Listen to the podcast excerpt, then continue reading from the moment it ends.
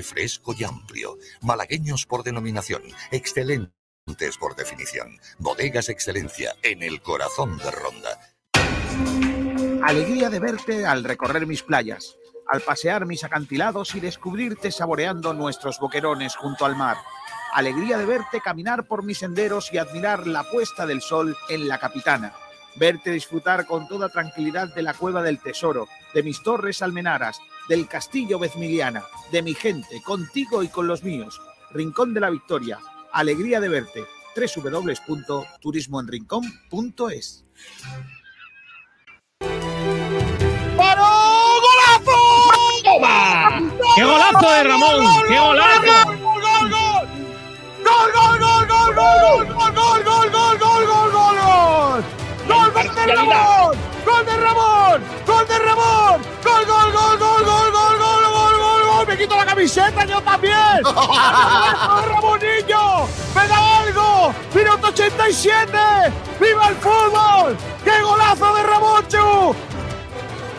Los sentimientos no se pueden manejar muchas veces. Si el Málaga requiere de mí en este momento, yo no le puedo decir que no.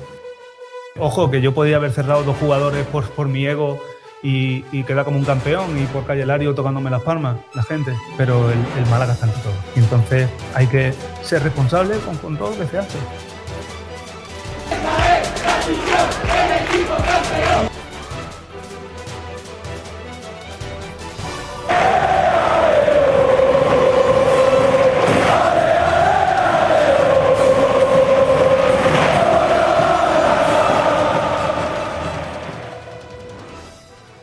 ¿Qué tal? Saludos a todos y bienvenidos a Frecuencia Malaguista. Bienvenidos todos a nuestro programa, arrancando aquí hoy, Día de la Victoria. Gracias a todos por escucharnos. Es fiesta en la capital de Málaga y es fiesta en algunas localidades de la Costa del Sol, no así en el lugar donde nos encontramos, que aunque es el Día de la Patrona de Rincón de la Victoria, no es festivo. Sabes que Rincón de la Victoria va rotando cada año uno de los patrones de cada una de las eh, distintas localidades o núcleos que tenemos en, el municipio. Rincón de la Victoria, Benagalbón, la Cala del Moral y la Torre de Benagalbón. Este año no toca el Día de la Victoria, pero casi casi que es festivo, porque aquí al ladito están de fiesta, pues imaginaos. Así que nos hemos venido ni más ni menos que a Bendita Catalina, un sitio fantástico donde comer de la mejor de las maneras y un sitio fantástico en donde hacer deporte, en eh, Añoreta Golf. La verdad que esto es un espectáculo. El día es la climatología fantástica, no hace calor, eh, un vientecito de brisa, bastante más templada la temperatura que la que tenéis en la capital de, Málaga, todos los que estáis allí. Mientras tanto, pues ya que hay festivo, veniros para Rincón, porque además estamos en, en los días de Boquerón Victoriano. Aquí en- luego lo contamos un poco, porque aquí en, Año, en Añoleta, en Bendita Catalina, se están desarrollando las jornadas gastronómicas del eh, eh, Boquerón y en ninguna de ellas le ponen limón. Es que, es que esto es así. Vamos. Sergio Ramírez está con nosotros hoy también aquí en Bendita Catalina. Hola Sergi, ¿qué tal? Muy buenas. Hola Kiko, ¿qué tal? Muy buenas tardes. Te veo más cerca, pero a la vez lejos. Sí. Porque no te puedo dar un collejón desde Me- aquí. Mejor, mejor.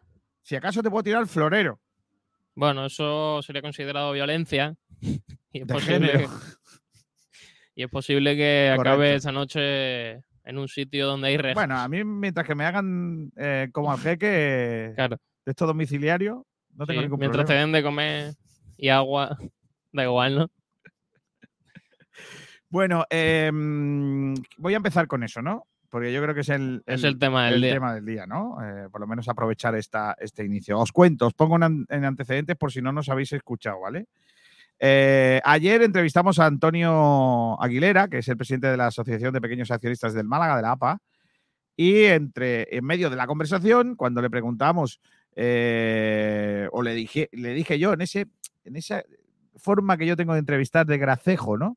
Eh, así el jeque ya no va a poder ir a Londres y París. Y la respuesta es, no, no, pues si él ya no puede ir, si está en arresto domiciliario. Nos quedamos todos ahí un poco cari acontecidos porque no sabíamos esta Claro. historia y tiramos la información por ese lado. La información le llega al, jaque, al jeque por la noche, pero durante toda la tarde estuvimos intentando contrastar esa información eh, de, la APA. Si era cierto que Altani está en arresto domiciliario en su país. Antonio Aguilera nos contó que eh, ese arresto, arresto domiciliario eh, estaba hecho para evitar la entrada en la cárcel de un miembro de la familia real. que en Qatar, por lo que sea, la gente de la familia real no entra en cárcel. Claro. En España. no lo diga, García. Bueno, ya está. Entonces. Déjalo ahí. los Borbones de allí, que son los Altani. Eh, Vaya tela. Eh, pues lógicamente, pues eh, esa es la información que nosotros contamos, ¿vale? bueno, que nosotros contamos, no, que contó Aguilera en nuestra radio. Nosotros por la tarde intentamos contrastar. Lo primero que contrastamos es que efectivamente, si hay una orden de búsqueda y captura internacional, no perjudicaría eh, el que él no pudiera salir de casa en un país normal, solamente que con Qatar ya sabéis que no hay un acuerdo de extradición, con lo cual, por mucho que tú hagas esa orden internacional, es muy complicado que vayan a extraditar a este hombre para que sea jugado en, nuestro, en nuestro país, ¿no? Eh, por lo cual, pues una cosa por la otra. Pero si fuese, por ejemplo, Holanda, si a Chris le hacen una orden de, de búsqueda y captura internacional, Chris tendría que venir. Claro. Porque lo cogerían. Em, aunque estuviera en arresto domiciliario. De hecho, estando en arresto domiciliario estaría eh, de alguna manera, eh, eh, ¿cómo se dice?, localizado y sería bastante más fácil detenerle. Alguien que no está en arresto domiciliario, pues más difícil encontrarlo porque a lo mejor está comprando en el Carrefour. Claro. O ha venido, ha venido a jugar con la bendita Catalina. Claro. lo que sea. en el centro comercial comprándose ropa. Correcto, ahí a la tienda del Málaga y no camisetas. Todas, esas cosas, ¿no? Entonces, ¿qué ocurre? Pues que este señor está en su casa y está localizado, o debería de estarlo. Em, bueno, Eso, eso es lo que pudimos contrastar, ¿vale?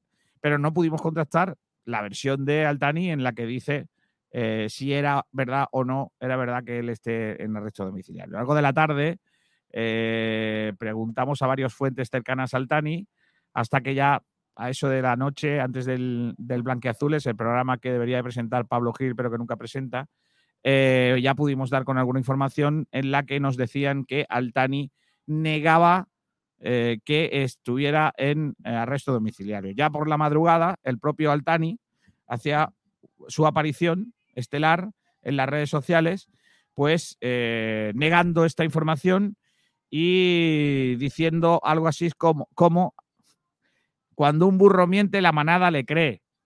Buen refrán. Le ha llamado burro a, la pequeña, a los pequeños accionistas, en este caso a la figura de su presidente, y yo no me doy por aludido porque yo no le creé, yo no, yo es que no creyera en Antonio Aguilera, ni lo creé, ni lo, ni lo creí, ni lo dejé de creer. Pero nos os ha llamado a todos manada. Que seguís a una persona que dice seguís a una persona que dice una cosa y os lo creéis, ¿vale? Eh, yo personalmente no, no, no, no, es que no me lo cree. Esta, esta mañana, bueno, más cosas de Altani. Anoche, eh, a través de, de, mm, de Ima Serrano, eh, nos pusimos en contacto, bueno, queríamos, queríamos preguntar esta situación. Altani dijo que es una auténtica estupidez pensar que él esté en arresto domiciliario, que no hay un porqué que su país no le deje salir y que todo se trata de una maniobra para hacer ruido puesto que los pequeños accionistas no tienen nada contra él y ahora lo que le ha tocado, ah, lo que ha tocado decir es eso. Además, dice que es una maniobra para eh, hacer olvidar la mala situación deportiva del equipo, los malos resultados, la mala racha del, equipo. Eso es lo que dice Adalab Nasser Altani. Esta mañana nos hemos puesto otra vez en contacto con Antonio Aguilera para preguntarle, ¿tienes datos de esto? O sea, tú puedes confirmarnos que Altani está en arresto domiciliario y él, eh, Aguilera me ha dicho, tenemos constancia de esta situación debido a lo que comentaba ayer, una deuda que mantiene con el Estado, con el gobierno del país, con el Tesoro de Qatar, eh, de unas supuestas, de un supuesto impago de un crédito que pidió y al que avalaron. Básicamente, que lo que ha hecho en el Málaga no importa para su situación ahora mismo. Yo lo que digo, yo, yo lo, lo, que digo es lo que me está, lo que me ha dicho mi Aguilera, ¿vale? Em, que dice que es un préstamo que han tenido que abonar una de sus hermanas y em, otro familiar. en torno a 2 millones de dólares. le ha dejado el dinero. Ahora ten- No es que le haya dejado el dinero, es que ha tenido que pagarle al Estado porque Claro, porque si no pasan cosas. básicamente también nos dice que no es la primera vez que Altani eh, tiene que venir a Málaga o a, o a España con un permiso judicial de su país, porque la última vez que vino, según la APA, eh, lo hizo gracias a un permiso de 10 días concedido por un juzgado de Qatar. Eso es lo que nos cuenta a nosotros. Insisto, somos nada más que el altavoz. Os contamos lo que nos han dicho. Ni creemos, ni afirmamos, ni nada de esto, ¿vale? Porque no tenemos los datos. Os he contado la versión de Altani, os he contado la versión de los pequeños accionistas a la respuesta de Altani y vamos a ver si hay respuesta de la respuesta. Si la hubiese, os la contaba también y, y tal. Lo, lo único que quiero decir es que ahora mismo, según eh, el propio Altani, no está en arresto domiciliario. De eso es, eh, Altani asegura y, y- y se reafirma en ello. ¿De acuerdo? Pues ya está. Ya me he quedado, ya me he quedado a gusto. Ya has contado lo, lo que tienes que contar, ¿no? Ya he contado lo que tal. ¿Qué- ¿De qué vamos a hablar hoy? Bueno, pues ya estamos preguntando a través de redes sociales como cada día, donde ya podéis participar en eh, nuestros debates del día de hoy. El primero de ellos es la pregunta eh, sobre el próximo partido del Málaga, que va a visitar el estadio del Alcoraz, donde la pregunta es, ¿el Málaga visita al Huesca este fin de semana? ¿Estamos ante el partido más decisivo de Pablo Guede al frente del Málaga Club de Fútbol? ¿Pero ¿Quién ha hecho esa encuesta? Ese- esa pregunta. Bueno, alguien la habrá puesto eh, de la redacción. Llama al que lo haya puesto y le dice, ¿cómo, cómo- cómo se te ocurre? Eh, pues esa es la pregunta. Si es el partido más, más decisivo de Pablo Guede en el Málaga Club de Fútbol, eh, tras esos malos resultados y esas malas sensaciones en las primeras cuatro jornadas de la competición. Así que ese es el temita que estamos eh, analizando que vamos a hablar, que vamos a debatir y que eh, ya pueden participar a través de nuestras redes sociales, donde ya tenemos todas las líneas abiertas para leer la opinión de todos los oyentes. Vale, pues venga, vamos con el repaso a la actualidad en el día de hoy. Estamos en Bendita Catalina, no podemos faltar de hacer el repaso a la actualidad. En el Diario Sur, el final de la primera fase de la Academia del Málaga ya tiene fecha. Anda, Vamos, ya era hora. Ya era hora. ahora la pregunta es ¿cuándo? El año que viene. Bueno, habrá que verlo, habrá que verlo cuál...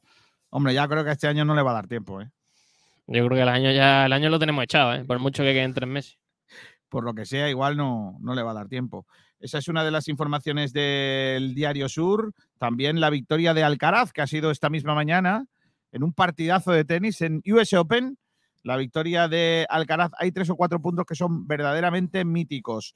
Eh, nombres propios malagueños, Davidovich, como ya contó ayer José Martínez, es baja para la Copa Davis, la fase de grupo que se va a disputar en Valencia por lesión. Veremos si está en la fase final, si es que España se clasifica que se va a disputar, como sabéis, en Málaga. También nombres propios para Alberto Díaz, que fue clave ayer en el triunfo de España ante Turquía en la Eurocup. el, eh, en la Eurocup, ¿no? En el Europeo, en el Eurobasket se llama. Eurobasket, sí, perdón, perdón. No Eurocup, por favor. Vale, perdona, Eurobasket.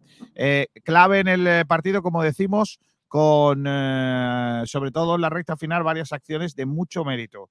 Eh, la veteranía, una apuesta segura en el Unicaja.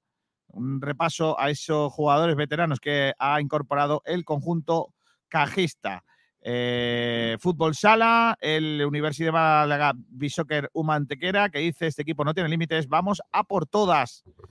También eh, más cosas por aquí en cuanto a deporte malagueño se refiere, concretamente en el Málaga hoy eh, y en, el, eh, en la opinión de Málaga, que dicen hoy los periódicos, eh, los otros periódicos de tirada malagueña. La información que os contaba antes de Davidovich, Alejandro Davidovich se pierde la fase de grupos de la Copa Davis por lesión. También la permanencia es el objetivo mínimo de la Universidad de Málaga Antequera. Comienza este próximo fin de semana la competición eh, en, la, liga. Eh, también eh, en el día de hoy tenemos la información del de Málaga hoy.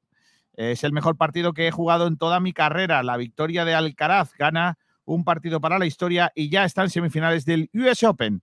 Los nuevos cromos de la Universidad de Málaga Antequera tienen ganas de debutar y conseguir el objetivo, que es la salvación. Rubén Castro, jugador diésel, son sus dos últimas temporadas con el Cartagena fueron similares. Le costó arrancar a nivel goleador, pero luego explotar. Pese a sus cinco, su, a su único tanto y las ocasiones erradas, dio un nivel alto. Perry guía a Montenegro y retrasa su vuelta a Málaga. Perry. Perry se ha clasificado también para la siguiente ronda de lo que viene siendo. Eh, el abogado de la Asociación de Pequeños Accionistas da detalles del último requerimiento a la justicia para la toma de declaración de los Altani. La APA ya no puede hacer más. Se ha presentado el torneo Costa del Sol que, de baloncesto que se va a celebrar del 11 al 13 de septiembre, del domingo hasta el martes, con eh, presencia televisiva. Eh, Adrián López, que fue ayer intervenido en Barcelona de una rotura en el tendón del recto anterior de su cuádriceps derecho. Sí, que salió todo bien y ahora proceso de recuperación para el futbolista que está sin ficha y que parece que el Málaga va, a esperar a ver cómo recupera. La, la, mano de Alberto Díaz, varias acciones decisivas del malagueño en la victoria de España ante Turquía que permite acceder como primero de grupo a octavos de final. Scaliolo, Scariolo reivindica a Alberto. Pues, pues lo llevó de rebote. También te digo. Luis Muñoz vuelve al entrenamiento en la vuelta a los... A ver, Luis Muñoz vuelve al grupo en la vuelta a los entrenamientos. Luis Muñoz, esa información es de ayer. Estamos esperando a recibirla del día de hoy, a ver qué tal ha ido el entrenamiento para el Málaga Club de Fútbol, que ha arrancado a las nueve y media de la mañana. Bueno, pues todo eso con respecto a los periódicos que trae sportdirectradio.es, eh, Sergi Ramírez. Hay cositas, ¿eh? Hay cositas en sportdirectradio.es. Ya sabéis que ahí podéis seguir todas las noticias. La última es eso sobre Altani. Altani niega estar bajo arresto domiciliario cuando el burro miente, la manada le cree. Esa es la última noticia que se ha publicado en nuestra página web. Además, las declaraciones de Melvin Eging en el eh, que ha dicho el proyecto me supuso una gran motivación para venir. La noticia sobre la intervención de Adrián López, que titulamos a eh, Adrián López intervenido con éxito de su rotura en el cuádriceps tenemos ya horario para la octava jornada de liga, que ya aprovechamos para contarlo, donde el Málaga Club de Fútbol le va a tocar visitar el eh, Sardinero, un estadio mítico en el que la última vez que jugamos allí vencimos 1-0 con gol de Adrián en la primera jornada de la competición. En aquel Málaga que viajó con 14 futbolistas profesionales que logró ganar al eh, Real Racing Club. El partido se ha programado para el sábado 1 de octubre, 4 y cuarto de la tarde. También hay que decir que con lo que os contaba antes del Diario Sur, que la primera fase de la Academia del Málaga ya tiene fecha. Atención, apuntárosla porque acabarán dentro de un año y diez días. Pero bueno. Dice el Diario Sur, el cartel ya refleja que las obras de regional comenzaron el pasado 17 de julio. Madre mía. Eh, después de las últimas variaciones en el proyecto y que acabarán dentro de un año y diez días. Es decir, septiembre del año que viene. Cuando empiece, cuando empiece el curso del año que viene. ¿Pero quién lo va a hacer? ¿Benito y compañía o cómo va esto? Lo van a hacer lo que lo están construyendo. Eh, más noticias, la de Davidovich, que como has comentado es baja para la fase de grupos de la Copa Davis y también Alberto Díaz vuelve a la selección para el Eurobásquet, hablando de ese gran rendimiento. Además, ayer el Mala Cosa del Sol, que brilla en el paso de las estrellas del deporte con esa estrella en el Palacio de los Deportes, en la entrada, eh, por mérito, como eh, reflejo al mérito deportivo en los últimos años. En el Paseo del Deporte, la estrella del deporte. Claro, tiene sentido. En, los exteriores del Palacio José María Martín Carpena, donde Unicaja juega sus partidos y donde bueno, se celebran diversos eh, eventos, así que el reconocimiento al trabajo de los últimos años, sobre todo con todos los títulos que ha ganado el Málaga Costa del Sol. Pues todo eso eh, forma parte de la actualidad, una actualidad que contamos hoy aquí en Sport Radio desde Bendita Catalina, en eh, el resort de Añoreta, en Rincón de la Victoria, un sitio fantástico para jugar a golf y para comer y disfrutar de estas maravillosas vistas en las que estamos en el día de, hoy. Eh, respecto a más noticias, por ejemplo, hay noticias en la selección, que es que Luis Enrique va a ofrecer el viernes 16 la convocatoria para los dos próximos partidos, los dos partidos, eh, compromisos internacionales de la selección española, el 24 de septiembre frente a Suiza en la Romareda y el partido contra Portugal, Portugal-España en Braga. Ojo, el 27 de septiembre. Últimos partidos de la fase de grupos de la UEFA Nation League en el mes de septiembre, Ojo, cuidado con Horta, antes, de, antes de lo que viene siendo, Ojo, antes cuidado. del Mundial. Ojo, cuidado con Horta, ¿eh? Ojo, que Horta, Lo que sea, ¿eh? Horta puede marcar en, En cualquier en su momento, casa. Efectivamente. Eh, ya nos marcó, ¿eh? En, En la ida. En la ida, sí. Em, vamos con, con el debate. Bueno, primero vamos a leer los oyentes. ¿Tienes, trampe- ¿tienes trompetitas? Hoy, ahora sí toca, ¿no? Anoche Sí, no, anoche no. anoche no. Hoy, señoras sí y señores, trompetas. tocan las trompetas. Dale volumen, que se ponga aquí a bailar toda la bendita Catalina, niño. ¿Quieres escucharlo? Hombre, por favor. Ahí lo tienes. ¿Cómo suena, niño? Hay que dejarle un poco de tiempo. Siempre hay que leer, el primer comentario se lee cuando la primera Cuando trompeta. empieza el señor con los mofletes gordos. Claro. Para conocer quién ha hecho la pole, todas esas cositas. Venga, ¿dónde está la trompeta? Vamos. Espérate, Hombre, dale tiempo que está el tío cargándola. Al tío buscando lo que tiene que tocar. Ahí está. Ahí está, mira. La pole ha sido hoy para Cristian, que dice ¡Vamos! muy buenos días. Ya no, eh, gana, ya, no gana, ya no gana el regalo que le iba a dar A Juan Carlos. a Juan Carlos. Ay, Dios mío, dice Cristian. Vamos a activarnos, que estamos casi en Huesca ya. Uh, es verdad. ¿Quién es Huesca? ¿Qué es Huesca? Juan Carlos PDC, que ha dicho, hoy no hay pole, estoy de torneo con los chavales. Mal has perdido, ¿eh, José Cal- Juan Carlos? Eh, no, ¿eh? Fiel Malaguista dice, buenas tardes. Pedro Padilla dice, chicos, sí que soy rápido, me acaba de llegar la notificación y ya habéis saludado. Es lo que tiene empezar a su hora, Pedro Padilla. Claro. Eh, Francis Romor dice, buenos días a todos. Muy buenos días, Rumba. Eh, Pedro Padilla dice, aún estoy indignado por lo de ayer. ¿Cómo hay gente que defiende inocencia a personas que no les dan la gana en presentarse a declarar? El que esconde es por algo, estrategia de que pase el tiempo, dice Pedro Padilla. Francis Romemor dice, imagínate el arresto domiciliario que tendrá Altani con su pedazo de chaleta allí y su televisión de 120 pulgadas, sofás de pelo, terrenos para sus caballos, etcétera, etcétera. Sofá de. Ah, madre mía, el rumba. Oh, madre mía. Sergio Digo Rubio. en el arresto domiciliario puedes llamar por teléfono a que te traigan comida. Hombre, imagino que sí. Mientras Vale. tú no salgas, mientras tú no pases la puerta. Tú, tú abres la puerta, pero tú no puedes pasar la línea de la, línea, puerta. la línea de la puerta La no, línea, ¿no? Esa línea no. Si es- alarga, el la- bar- alarga la mano puede, y te lo trae. puede pedir bar. Eh, bueno, El bar. el bar a lo mejor El viene a ojo su de casa. halcón. Ha sacado usted la mano a pagarle Claro. al pixero. No, no te extrañe que haya cámara en la casa del Tani. Como, como salgas de aquí, la policía se entera. Una- unas cámaras que probablemente no haya pagado él. Claro. Por otro lado, Sergio Rubio, nuestro eh, Sergio Rubio es eh, guionista, ¿no? sí. Nuestro guionista de confianza dice buen plano y buena calidad de imagen. Vamos mejorando, Sergio Rubio. Lo único que no tenemos tu. Tus sabias manos Claro. para hacer contrapicados, picados, tomas cenitales, etc. Claro. Pedro Padilla dice ve y haz algo supuestamente regular allí y a ver qué pasa. No di crédito. Pedro Padilla No, dice no, también. el que ya no le va a dar más crédito va a ser el gobierno de Qatar. ahí a- al Tani. Pedro Padilla dice hay muchos tipos de manada, hasta de camellos. ¿Cómo? Claro, es que es verdad. Yo es que he estado buscando cómo se llama la, manada, la manada, la manada, el rebaño de burros, por si hay alguna palabra. Pero es, eh, eh, es que no había exactamente una, una palabra para muchos burros juntos. Claro. Eh, José Fernández. Fernández, no. Él se llama Fernández. Apellido distinto. Claro. Dice: Hola, Kiko, un saludo desde Montijo. Pero Hombre, Montijo. que- Pero ¿cuánta gente nos escucha desde Montijo, Solo- García? Solo él, pero lo dice muchas veces y entonces parece, Parece más. que hay mucha gente, ¿no? Iba a hacer una faldada, pero Hombre, no, respeto a Montijo. siempre. Sitio Pedro. Padilla dice, lo dicho, lo dicho, justicia para quien tenga dinero. Nos que no a pudrirse en la cárcel, aunque sean muchos inocentes, por no poder pagar una defensa justa. Money, money y money. Bueno. Money, money, money. Eh, Michael Douglas, Hombre, con su foto del perrillo, dice, buenas tardes. Muy buenas tardes, Michael. Eh, Francis Ramor, que se ríe, dice, ¿te imaginas me, eh, me llame al Tani para que le canten el arresto domiciliario? Puede libre, libre. puede entrar, quiero puede entrar- puede entrar gente a un arresto ser, domiciliario. ser libre, libre, libre, Claro. quiero ser. ¿Eso está permitido? Que entre gente Sí, sí, sí. a casa. Vale. Claro, porque tú, tú estás de arresto, pero la gente puede ir a verte. Claro. Eh, Rubén Arcaya dice, buenas tardes, ¿alguien me puede explicar quién es la palmera de Isma Serrano? Que sinvergüenza esta tipa. No, hombre, no. Insultos no, ¿eh? La palmera, ¿eh? Buena gente, Isma, os lo digo. Palmera las que hay allí, pero... Vale, suficiente. Vale. Ojo a esto, ¿eh? que se llama para ti y para tu primo.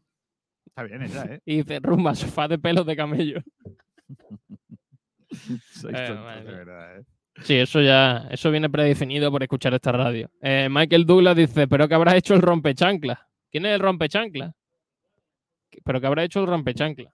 No sé quién es Rampechancla. Michael, sé un poco más específico, por favor. Sí. Dice, eso, para ti y para tu primo. dice el rumba. Y el último de Cabel 11 que dice, saludos Kiko, un grande, soy Abel, con el que vivió buenas tardes en el mítico Blanquiazules de 73 TV. Hombre, Abel. Madre mía. Qué grande, eh, Abel. Te mando un abrazo muy fuerte. Le perdí la pista porque creo que está en Latinoamérica, si no me equivoco. ¿Qué parte? Eh, mm, desconozco si digo un país igual. a. Al final Entonces, pero va, nada, a ver, va a decir cuando Ecuador y quieras, va a estar hombre, en Brasil, pues Qué grande, son diferencias. Qué grande. Buen tío. Y Michael Douglas dice al Tani, refiriéndose al rompechanc. ¿Pero por qué. No, estamos- Vale, eh, lo mismo, lo mismo, lo mismo. Y Selu Oliva dice, rumba, cántale una canción al Tani que seguro la restan. Hombre, no. Se le está poniendo, se le, están poniendo al pobre Rumba un, un estigma de que cuando canta una canción le echa la mala suerte a un tío. El rompechancla, dice Michael Douglas. Madre, Que nos explique por qué le ha llamado rompechancla al Tani. no sé. Déjale, déjale, déjale, tendrá una explicación bastante lamentable. Dice. Selu ya en su día le hice como siete canciones. Y Abel dice Latinoamérica, jaja, no sé dónde ha sacado eso, sigo aquí. ¿Ah, sí? Joder, sí, soy chalado, perdona. Muy eh. mal, García. Te hacía, fíjate si hace tiempo que no te veo que te hacía en Latinoamérica allí. Vaya, vaya tela. Pedro Padilla dice, si puede entrar, eh, si puede entrar gente a su casa, no vea los festones que hará el colega mientras esté de arresto domiciliario. Claro, ese fiestón es como lo de los hijos, ¿eh? Que todavía Sí, están bueno, sonados por ahí. llama, llama a un DJ, Sí. un escenario. Claro. ¿Qué problema hay? Bueno, vamos a hablar de fútbol porque creo que es importante. Hoy hemos hecho un debate chulo eh, porque hay muchos que entienden que este puede ser el último partido de Pablo Adrián Guede. Madre mía, el no, por favor, García, no diga eso. Sí, hay gente que entiende que si el Málaga no saca el partido adelante, Pablo Adrián Guede va a dejar de ser entrenador del equipo esta, esta semana. De hecho, ayer debatíamos por la noche y, y es un tema que quiero poner encima de la mesa cuando se publica ¿no? la información de que eh, la cueva está buscando nombres para el banquillo. Ahí como, como proyecto no hay proyecto, noticia no hay noticia. Eh, es- es lógico, todos los directores deportivos habidos y por haber tienen en su recámara una opción en caso de que al entrenador haya que sustituirle. Y no necesariamente siempre por motivos eh, deportivos. A veces puede ocurrir porque el, el entrenador se aburra, Sí, pero se quiera ir, se pone malo. respecto a eso, yo quiero decir que eh, al final, si el equipo funciona, lo que tienes es una lista. Una lista, pero ¿tú crees que si el equipo funciona, está Manolo Gaspar llamando a entrenadores? Es que- Oye, ¿qué tal tu situación? Nadie dice que esté llamando qué tal tu situación. Estoy seguro que es en esa lista, a lo que tú les llamas lista, también viene eso. Sí, ¿Tú- eso tú sí lo puede ¿Tú no crees que, eh, que Manolo Gaspar tiene una serie de nombres, no ahora, sino No, sí, sí. antes de Guede, En antes de. En general. Una lista de Pero no Manolo entrenadores Gaspar. que considere que le gustan. Eh, ¿Quién es el entrenador ahora mismo que tú dirías que está más eh, seguro en su puesto de todo el fútbol internacional? ¿Cuál crees? Un equipo que vaya muy bien. Xavi, por ejemplo, Ancelotti. ¿Tú crees que, bueno, es que Ancelotti, como no tiene director deportivo el Madrid, pues igual no, Claro. no tiene esa lista? Bueno, porque Florentino nada más que tiene que coger el teléfono y llama a uno, ¿no? Pero Le da igual. Pero el resto no crees de verdad, no sé, el Manchester City. ¿Tú crees que el Manchester City no tiene una lista de nombres en el caso de que Guardiola, por lo que sea, diga que se tiene que ir? No lo sé. ¿eh? Es que Guardiola Yo es estoy- Guardiola. ¿eh? Yo estoy seguro que tiene. Bueno, yo creo que los equipos tienen una lista de entrenadores libres que me entran en mis intereses, ¿no? Es la, es la lista que yo creo que tiene Manolo Gaspar. De ahí a que esté ya llamando a entrenadores eh, pensándose en firmar a quien sea por si Guede no acaba funcionando, hay un paso. Y yo creo que ese paso todavía no se ha dado. No creo que Manolo Gaspar esté llamando a entrenadores ya No, diciendo eh, qué tal tu situación, que como se me vaya o tenga que echar a Pablo Guede, te necesito. Eso yo creo que todavía no lo ha hecho. pero, pero yo también, o sea, yo tampoco creo que sea tan así, ¿eh? Yo creo que, a ver, eh, hay una serie de nombres y una serie de situaciones. Y en esas situaciones estará eh, el, el elegido para, para ocupar esa, esa plaza, básicamente. No, no hay más. Entonces, Sí, no pero a mí no me preocupa que exista esa situación. No me preocupa para nada. No, yo tampoco creo que, que haya que preocuparse. Lo único que, bueno, que Pablo Guede tiene ahora mismo una situación complicada ¿eh? en el Málaga Club de Fútbol. Por la verdad es que sí. Que, que la situación no, no es fácil para él y, y- Por mucho, por mucho que se diga que, evidentemente, de puertas para adentro, todo el equipo unido, pero bueno, hay ciertos problemas dentro del, del eh, vestuario por los malos resultados, evidentemente. Ya los jugadores han hablado y han hablado eso, que al final eh, eso afecta a todos. Que el entrenador se vaya afecta a los jugadores de la plantilla. Al supuesto. final la plantilla está hecha para Pablo Guedes. Eso es lo que hablábamos anoche. No puedes eh, echar a un entrenador en la quinta jornada de liga cuando has construido un equipo para él con jugadores eh, de unas posiciones para jugar de una manera. Entonces ahora lo que tienes que hacer es buscar un entrenador de un perfil similar, ¿no? Que vaya a intentar hacer un equipo o, o- o que con lo que tiene vaya a intentar hacerlo lo mejor posible o que tenga las características para hacerlo lo mejor posible. No te vale cualquier entrenador porque creo que el, el Málaga no ha hecho una plantilla como el resto de equipos, una plantilla. Ha hecho una plantilla y con los mejores nombres posibles. Yo creo que ha, hecho una plantilla en torno a una idea.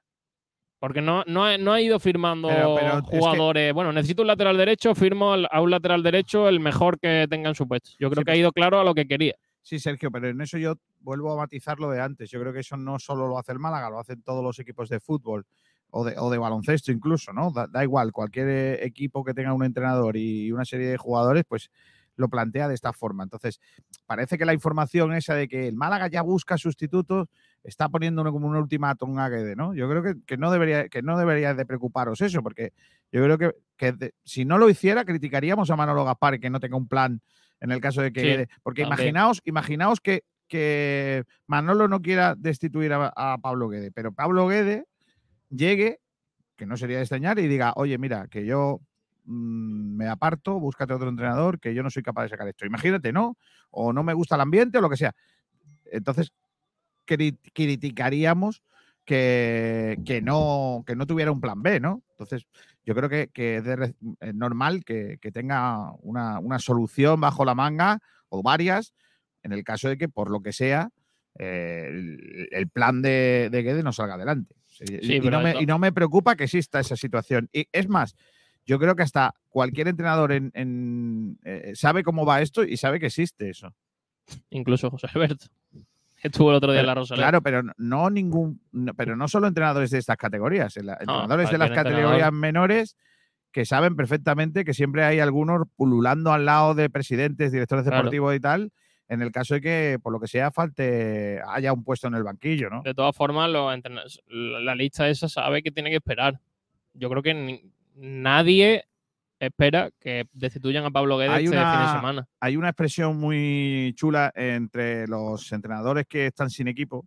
Cuando te lo encuentras y le preguntan, eh, ¿qué tal? ¿Qué estás haciendo? Dice, viendo mucho fútbol. Ese viendo mucho fútbol in- incluye, me voy a un campito a ver el partido, Claro. me acerco por un palco. Vaya a ser que por Hablo que con sea- directores deportivos. Claro, eso es normal, que es lógico. No va a ir llevando currículum. Mira, mira José Alberto. Claro, José Alberto en sus redes sociales todos los fines de semana va a algún campo. ¿eh? claro, sí, el pero Sporting, el Oviedo, Ayer, el Málaga. ayer subió a Instagram una foto muy chula tomando el- la luna, en, no el sol, la luna, en, en- ahí en Guadalmar. Tomando la luna, claro Sí. que sí.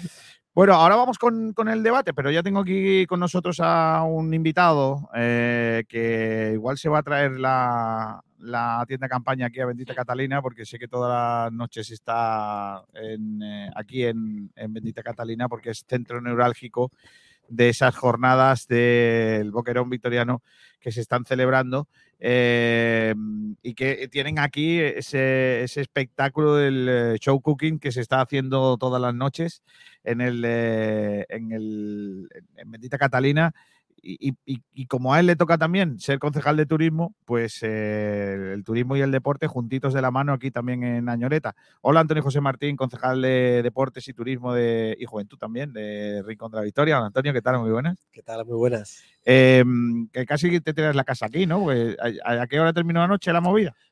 Once y pico de Ah, la bueno, noche. bien, no, no fue, temprano, no- estaba no fue muy tarde, no fue muy tarde. Pero vaya la que estáis liando con el boquerón, ¿no? Porque eh, es- ya, ya lo que hemos vivido alguna vez esta fiesta, sabemos que hay un interés por parte del Ayuntamiento de Rincón de la Victoria de, de abrir eh, el, el abanico de, de maneras de, de hacer el boquerón, ¿no? De, de trabajarlo. Y ahí, afortunadamente, en la Costa del Sol hay una, un ramillete de, de cocineros, de, de chefs muy importantes que, que saben a qué, a qué juegan y, que, y que están haciendo verdaderas maravillas con un producto tan nuestro como el boquerón, ¿no?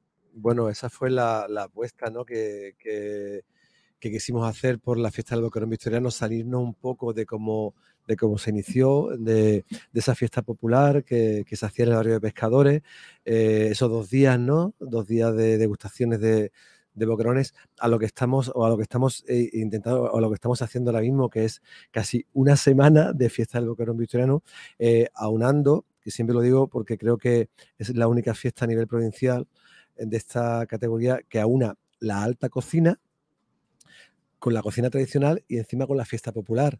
Yo pienso que, que, bueno, que una, una apuesta decidida, como tú bien dices, del Ayuntamiento del Rincón de la Victoria por un producto tan nuestro, que luego a nivel turístico, gastronómico, se identifique el Rincón de la Victoria con el Boquerón. De hecho, bueno, por eso esa frase tan famosa que, que estamos llevando a cabo y, y- y conociendo y dando a conocer que es del Rincón el Boquerón.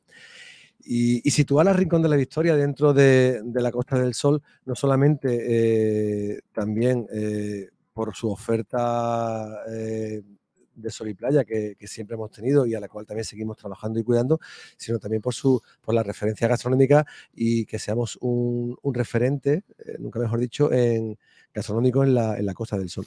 Eh, ¿Me dices alguno de los platillos de anoche? Uno, uno, uno, uno solo, uno solo. Bueno, no te lo voy a explicar como, con, con- Con los detalles, ¿no? es imposible porque, bueno, como tú también has dicho, son, eh, tenemos unos chefs aquí en Málaga que, que es para quitarnos el, sombrero. Sobre todo, eh, Kiko, cuando muchas veces no apreciamos el producto, como tú bien dices, el producto que tenemos aquí en Rincón de la Victoria, el boquerón, que es tan malagueño, tan riconero, no lo apreciamos hasta que hasta que vienen gente de fuera y encima también te, lo hacen saber, como, no- como pasó el primer día con, con Raquel, ¿no? que venía desde Valencia y, nos dice que, que- se ha entusiasmado ¿no?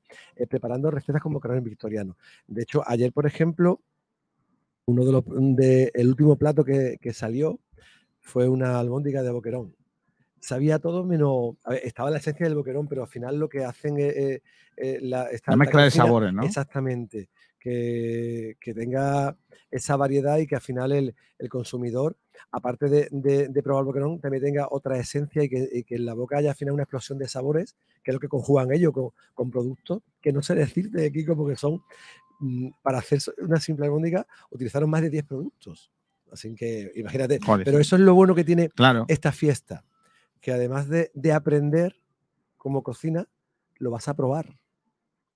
Mm. Que esa es la esencia. Y después otra cosa muy chula, que básicamente que es que habéis querido desestacionalizar el consumo del boquerón, porque cuando uno va a una fiesta gastronómica de esta índole habitualmente, hay un día en el que reparten pescado y tal. Nosotros eso, como ya lo tenemos superado de otros años y sabemos cómo, cómo funciona, habéis querido hacerla de otra forma, ¿no? Los establecimientos de Rincón de la Victoria, cuando, cuando tú vas, eh, pides una bebida, te ponen boquerón Sí. victoriano. Y, y eso eh, mola más que estar esperando una cola de, Claro. de 100 personas, 1000 personas esperando para coger un plato de cuatro boquerones. Ese es otro cambio que le hemos dado también a la fiesta del Boquerón.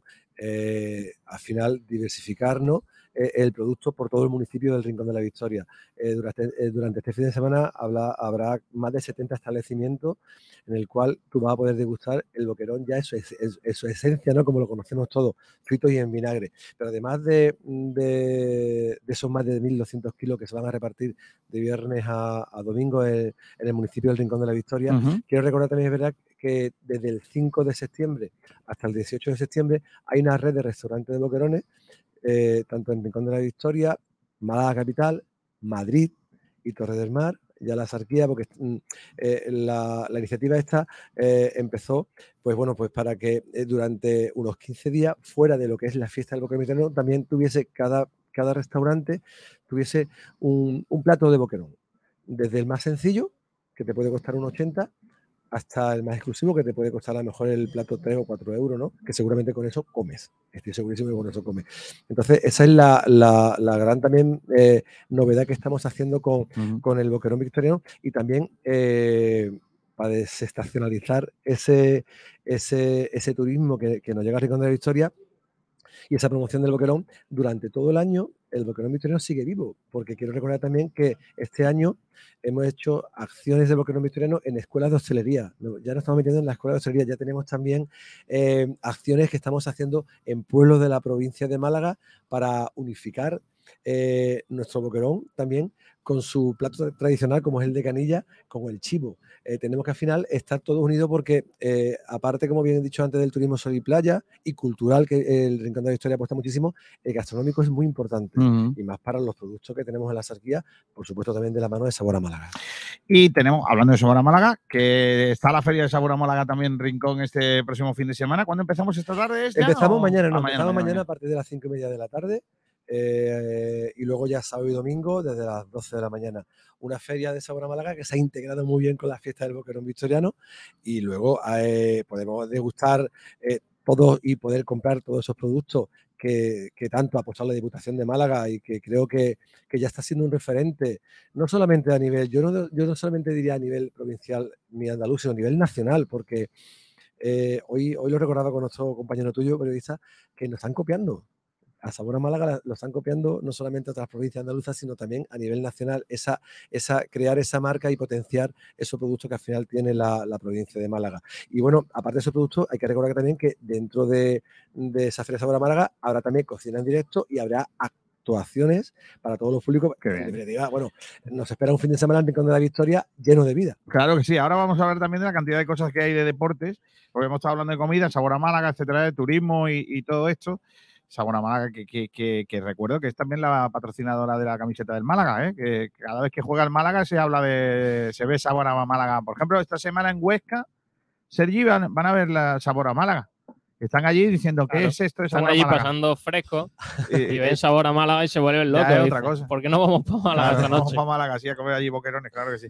Oye, Antonio, que, también hablabas del de, turismo en Rincón y, el turismo y el deporte, ¿no? Estamos aquí en Añoreta, dentro de nada, muy poco, está a la vuelta de la esquina también el Gran Premio de Rincón de la Victoria de golf que se va a desarrollar aquí en este campo. Sí, el próximo 24 de septiembre hacemos el Gran Premio del Ayuntamiento de Rincón de la Victoria aquí en estas instalaciones de Añoreta Golf, Añoreta Resol, que ya también es un referente, es como el pistoletazo de, de salida ¿no? a, a ese turismo que ahora es su temporada alta, que la que estamos todos esperando, porque viene a diversificar todo ese turismo que hemos tenido hasta ahora de sol y playa. Eh, bueno, aquí el turismo de sol y playa, lo que pasa es que lo, yo siempre digo que los que somos de aquí, de, de esta zona, llega septiembre y ya mejor no vamos tanto a la playa, Kiko. Tú lo sabes, ya para nosotros hace fresquillo, pero. A partir de ahora ya no.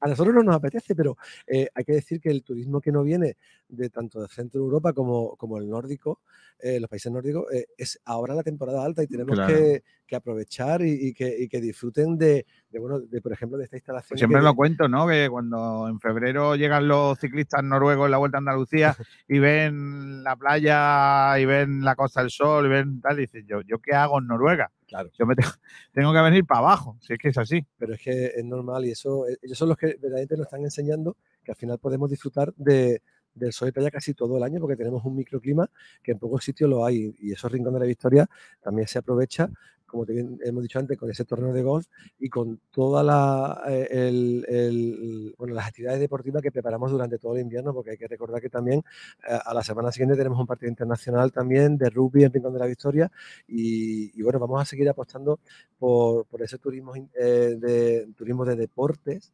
Y deportivo que, bueno que, poquito a poquito esto es como una le gusta mucho decir a, mi alcalde y presidente de diputación no esto es una lluvia fina Kiko fina, que al final es verdad que él, por la experiencia que tiene, a mí me lo, a mí me lo transmite. Yo muchas veces, a lo mejor, eh, no por tanta experiencia como tiene él, no, yo, yo quiero ver los resultados pronto, pero no, aquí al final todo este trabajo, como estamos también viendo ahora con el Boquerón, hay que empezar. Es un hay que hacer un rodamiento con, con, los proyectos. Y al final, como estamos viendo ahora mismo, que ya se está consolidando y se ha consolidado muy bien la fiesta del Bocorón con la apuesta que hicimos eh, hace unos años por promocionar el turismo deportivo Rincón de la Victoria, estoy seguro que ya lo estamos viendo poco a poco, pero vamos a seguir viendo esa apuesta de que van a llegar equipos internacionales aquí a Rincón de la Victoria y a, estar en nuestras instalaciones deportivas. Eh, también tenemos este fin de semana volei, si no me equivoco, torneo también de, sí, el volei. El último ya de, la temporada hemos tenido, son tres que ha habido en total y este fin de semana ya es el último y que bueno, vamos a estar ahí apoyando a, ese, a esa escuela municipal y a ese club de volei que este año tiene ya un, un equipo compitiendo a nivel regional, a nivel andaluz. Si no, mira, que bien. El 3 este boli, ¿no? Eh, bueno, no sé, yo, sí, sí, sí. Yo también más o menos, sí, más o menos Pero sí, sí, eh, Y luego eh, que, que, se han abierto ahora mismo los plazos de la inscripción para las distintas escuelas municipales. El otro día estuve en el pabellón Rubén Ruzafa, que es probablemente el pabellón o uno de los pabellones de Málaga que más trasiego tiene. Em, y aquello, la cola llegaba a tal, porque, porque está teniendo mucho éxito toda, toda la campaña de, deporte municipal ¿no? que, tenéis en, en, conjunción con algunos eh, clubes ¿no? que, es, llevan. Eh, es importantísimo, para nosotros es muy, es muy importante, eh, como tú bien dices, lo estamos viendo en la renovación que hemos empezado ahora del 1 al 15 de septiembre tenemos lo que es la renovación de, los alumnos de la escuela y luego a partir del 16 pues ya se incorporan los nuevos alumnos. Eh, la labor que hacen los clubes deportivos en Rincón de la Victoria es muy importante. Yo siempre digo que, la PAL de Deporte eh, está aquí y está aquí para ayudar a los distintos clubes, que son también los que llevan luego las escuelas municipales y son los que hacen que Rincón de la Victoria deportivamente esté, esté lleno de vida y lleno, y lleno de deporte. Está haciendo unos días de muchísimo trasiego ahí en la instalación de Rubén Ruzafa. Eso nos, nos hace mm, presagiar ¿no? que vamos a tener un, una buena, uno un buen número de, alumnos en todas las escuelas municipales en todo lo que el ámbito de, las más de 30 escuelas, disciplinas que tenemos en Rincón de la Victoria. tenemos también aquí en Rincón de la Victoria, por ejemplo, eh, la oportunidad de ver partidos importantes porque las chicas del Rincón Costa del Sol llegan a, jugar al Rubén Ruzafa, han llegado a Rincón de la Victoria Selección Española de Fútbol Sala, eh, un montón de eventos eh, interesantes a lo largo del año que sitúan a Rincón y que, bueno, son oportunidades que, surgen y que se pueden traer hasta a nuestro municipio, o como por ejemplo ver los partidos del Málaga femenino, ¿no? Que van a jugar también en el, en el Francisco Romero. Exactamente. Nosotros, eh, las instalaciones, yo pienso que le estamos dando un uso totalmente que, bueno, que, nos falta. Está clarísimo que, que, Rincón de la Victoria ha crecido deportivamente hablando muchísimo y eso se está viendo. Eh, estamos acogiendo no solamente eh, deporte, como tú bien dices, ¿no?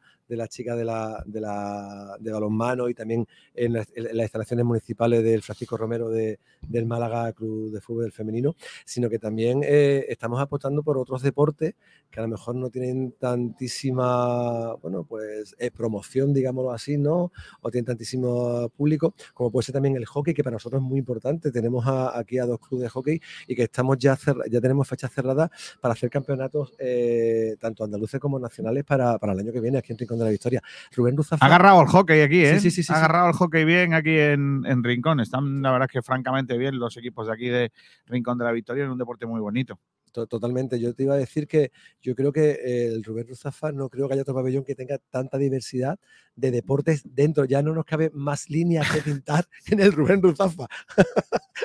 no, pero está bien que lo diga porque, porque usted es un concejal que llegó y pintó líneas. Yo conozco un concejal que quitó líneas. Porque llegó y dijo, ¿esta línea para qué sirve? Quítenla. No, sabía para qué era. Te aseguro, te aseguro que creo que no nos cabe más deporte porque hemos reforzado bueno, también balonmano, también. fútbol badminton tenemos también este fin de semana la Copa Femenina, también hay que recordarlo. Y, y volei también estamos ahora con un proyecto de, ya tenemos dibujado eh, no sé cuántos campos, pero ahora vamos a intentar también afianzar el volei en el Rubén Ruzafa para poder traernos también competición de, altura. Y también eh, hemos terminado, estamos terminando, ya el lunes se abrirá el, el, el campo de rugby eh, para, para poder hacer la práctica, pero también le hemos hecho una obra muy importante y adecuar ese campo para poder también traer eh, división de honor a nivel de, de equipos nacionales. Qué de guay. rugby.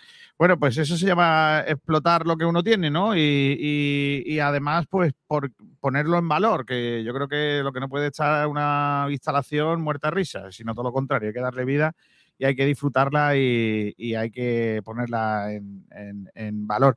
Eh, Antonio, eh, pasa el verano y esto no para, ¿no? Porque a uno no le da tiempo, ¿no? Eh, de- de- de alguna manera eh, terminar una cosa y, ya está preparando el siguiente evento, ¿no? Porque es que en Rincón de la Victoria, si, si no, antes yo decía que en Rincón de la Victoria había una carrera todos los fines de semana, y ya no solamente, no solamente eso, sino también hay otros, eh, otros eventos cada, cada fin de semana que, que están aquí en Rincón. Bueno, hemos estado hablando de- del deporte, ¿no? Pero también, como tú bien dices, a nivel eh, cultural y, de eventos que, tenemos en el municipio de Rincón de la Victoria, nos espera un mes de septiembre apasionante. Eh, estamos inmersos, como bien te he dicho antes, en la fiesta del Boquerón, pero es que la semana que viene tenemos e- ese fantástico, eh, ese fantástico evento cultural que se hace en el pueblo blanco de Benagarbón, que es el 17, 17 de septiembre, un día muy bonito, por cierto. ya te diré después por qué Vale, vale. pues eh, se hace ese choque, ¿no? Ese choque de pandas, ese que solamente se puede ver en Menagalbón, por favor. Yo, Festival de, de Verdial estilo Monte. exactamente, pero sobre todo el choque de panda que se hace, eh, porque es verdad que luego la fiesta se traslada a todo el pueblo de Menagalbón, que estamos hasta las 4 o 5 de la mañana eh, de fiesta, pero el choque de panda que se hace en la, en la puerta de la iglesia de Benagalbón a partir de las 6 de la tarde, eso se lo recomiendo a todo el mundo que, que, que no se lo pierda. Hay que verlo. Es como un partido entre dos pandas. Es como si fuese un partido y hay que hacer Yo que, que- no sería capaz, no sería capaz. Kiko, de, de saber quién ha perdido ese choque. Es que nunca, mira que estamos allí y, y intenta uno Bueno, poner y, el oído. y- y usted sabe de música, ¿eh? Porque el que Sí. no sabe como yo. Bueno, pues hay veces que, me, que- tú ves, quien tiene buen oído es el alcalde. Yo Sí. no sé cómo es Benalbino. y Sí, se ha criado- igual lo eh, pilla, eh, igual lo sí, pilla. sí, Yo la verdad es que tampoco, ¿eh? porque eh, se trata de, de romperle el compás a la otra panda y yo la verdad que no lo pillo. Pues eso, Alguna vez sí, ¿eh? porque se ve muy claro. Hay veces que. pero- pero, tiene que ser algo claro, Kiko, ¿eh? Si no, mejor sea, callarse y no, y no dar ninguna Mejor no opinión. opinar. sí. Ahí el bar, el bar El- no. El, bar de, el bar de las pandas de Verdiales, qué guapo eso, niño. Estaría guapo, ¿no? Lo podemos poner en marcha eso, Sergio, el bar de las pandas de Verdiales, ¿eh? Yo no me atrevería, Kiko. Tiramos nosotros allí una línea. Claro. No Oye. Eh, Antonio, el, el verano, ¿cómo ha sido? Bueno, ¿cómo, cómo- todavía nos queda, ¿no? La recta final, pero ¿cómo lo catalogaría para Rincón de la Victoria este verano? Bueno, turísticamente, eh, fantástico, como todos los resultados que hemos estado viendo también en los datos que se ha dado de Turismo Costa del Sol. Eh, se ha palpado, los que, los que hemos estado aquí, se ha palpado que Rincón de la Victoria eh, ha, estado, ha estado lleno, eh, por supuesto, con, con nuestro turismo nacional.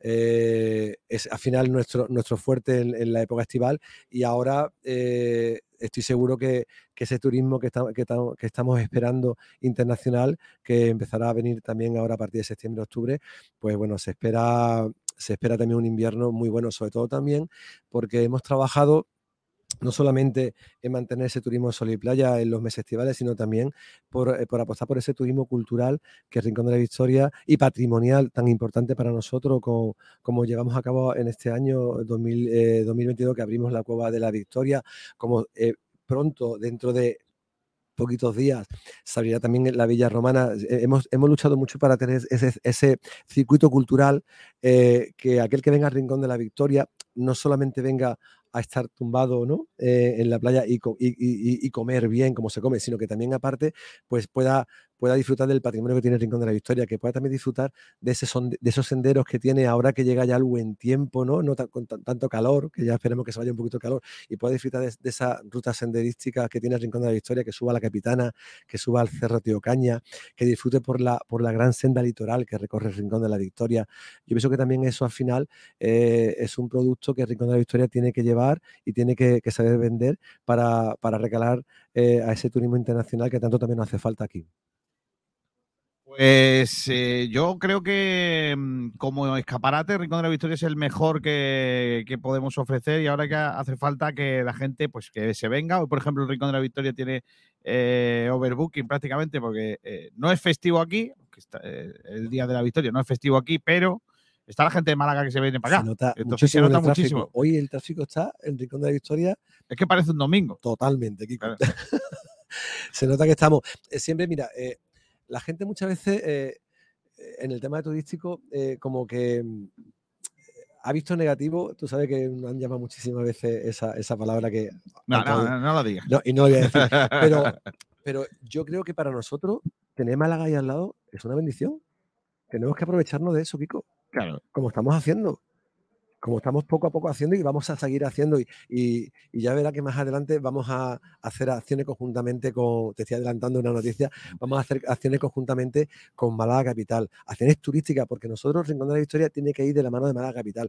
Ese turismo que entra eh, para ver esa Málaga cultural que tanto ha crecido, tenemos también que hacer que venga Rincón de la Victoria, porque aquí ya vamos a tener un producto, un producto que ofrecer al que venga buscando ese turismo cultural. Aparte del turismo gastronómico y el turismo de bienestar que ya tenemos en Rincón de la Victoria, porque no se puede estar mejor que en ningún sitio que en Rincón de la Victoria, que al final venga y disfrute un día entero en Rincón de la Victoria y haga una parada para conocer el patrimonio que tiene el Rincón de la Victoria. Estamos al lado de Málaga, Claro que sí. eso hay que aprovecharlo. Bueno, hay que decir que, mm, por último, que el concejal ha hablado del Día del Boquerón Victoriano aquí. Ha dicho que vamos a repartir cuántos kilos de. Más de 1.200 kilos de Boquerón de Victoria. Más de 1.200 kilos de. Y en, En tres ningún- días. y en ningún momento ha dicho que se vaya a repartir limón.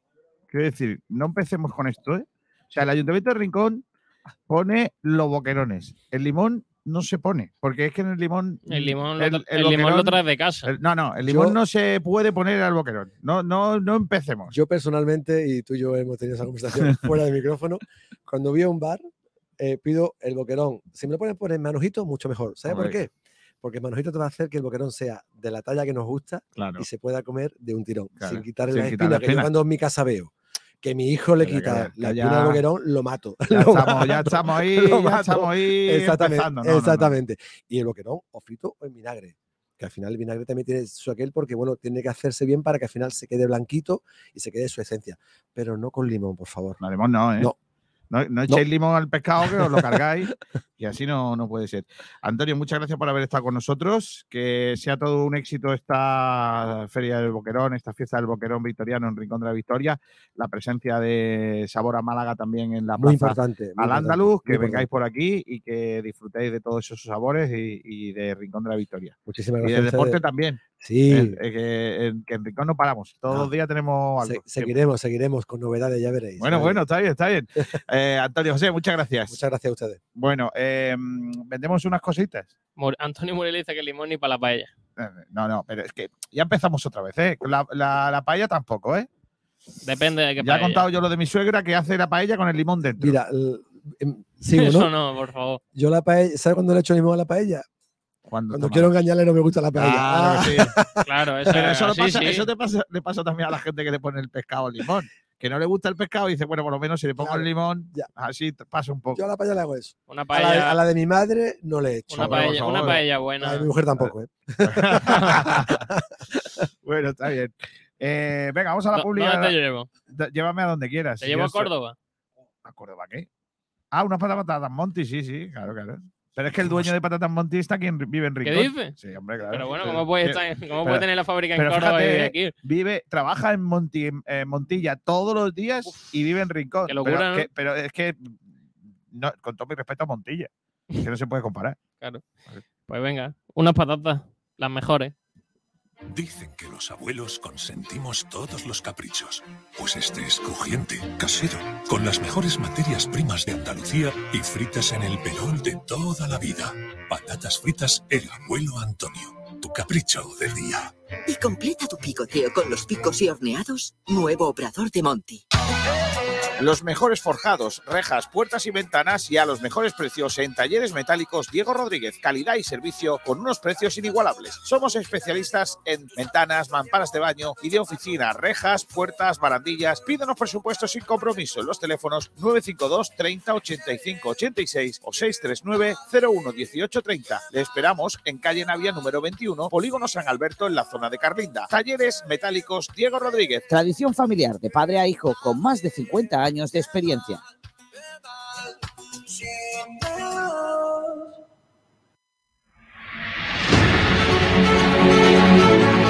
aún no tienes tu abono del Vélez? Os recordamos que sigue en marcha la campaña de abonados para esta histórica campaña del centenario. Descuentos especiales para niños, jóvenes, jubilados, pack familiar. No dejes pasar la oportunidad y sé partícipe de una temporada para la historia.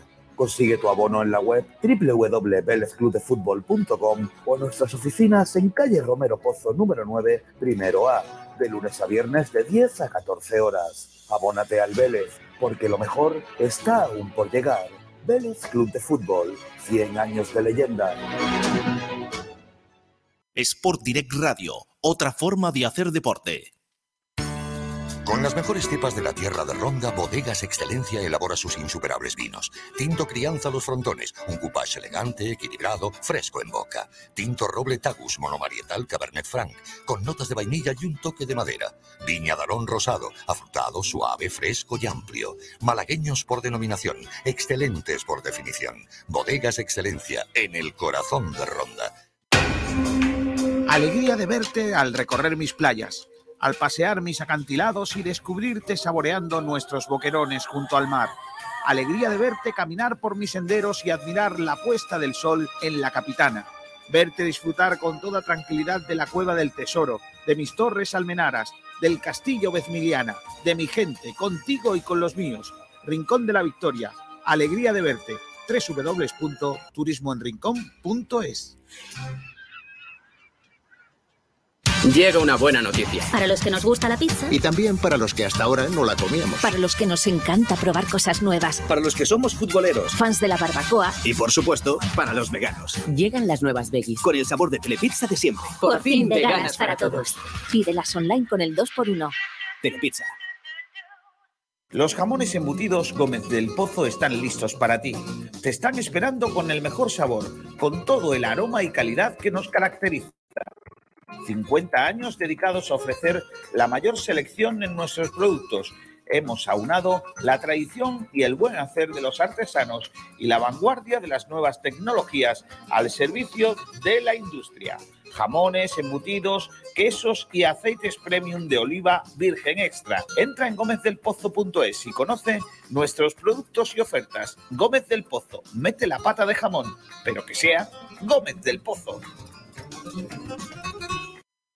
Chiringuito Marina Playa. Pescados y mariscos de primera calidad en primera línea de playa. Ideal para pasar un buen rato con la familia.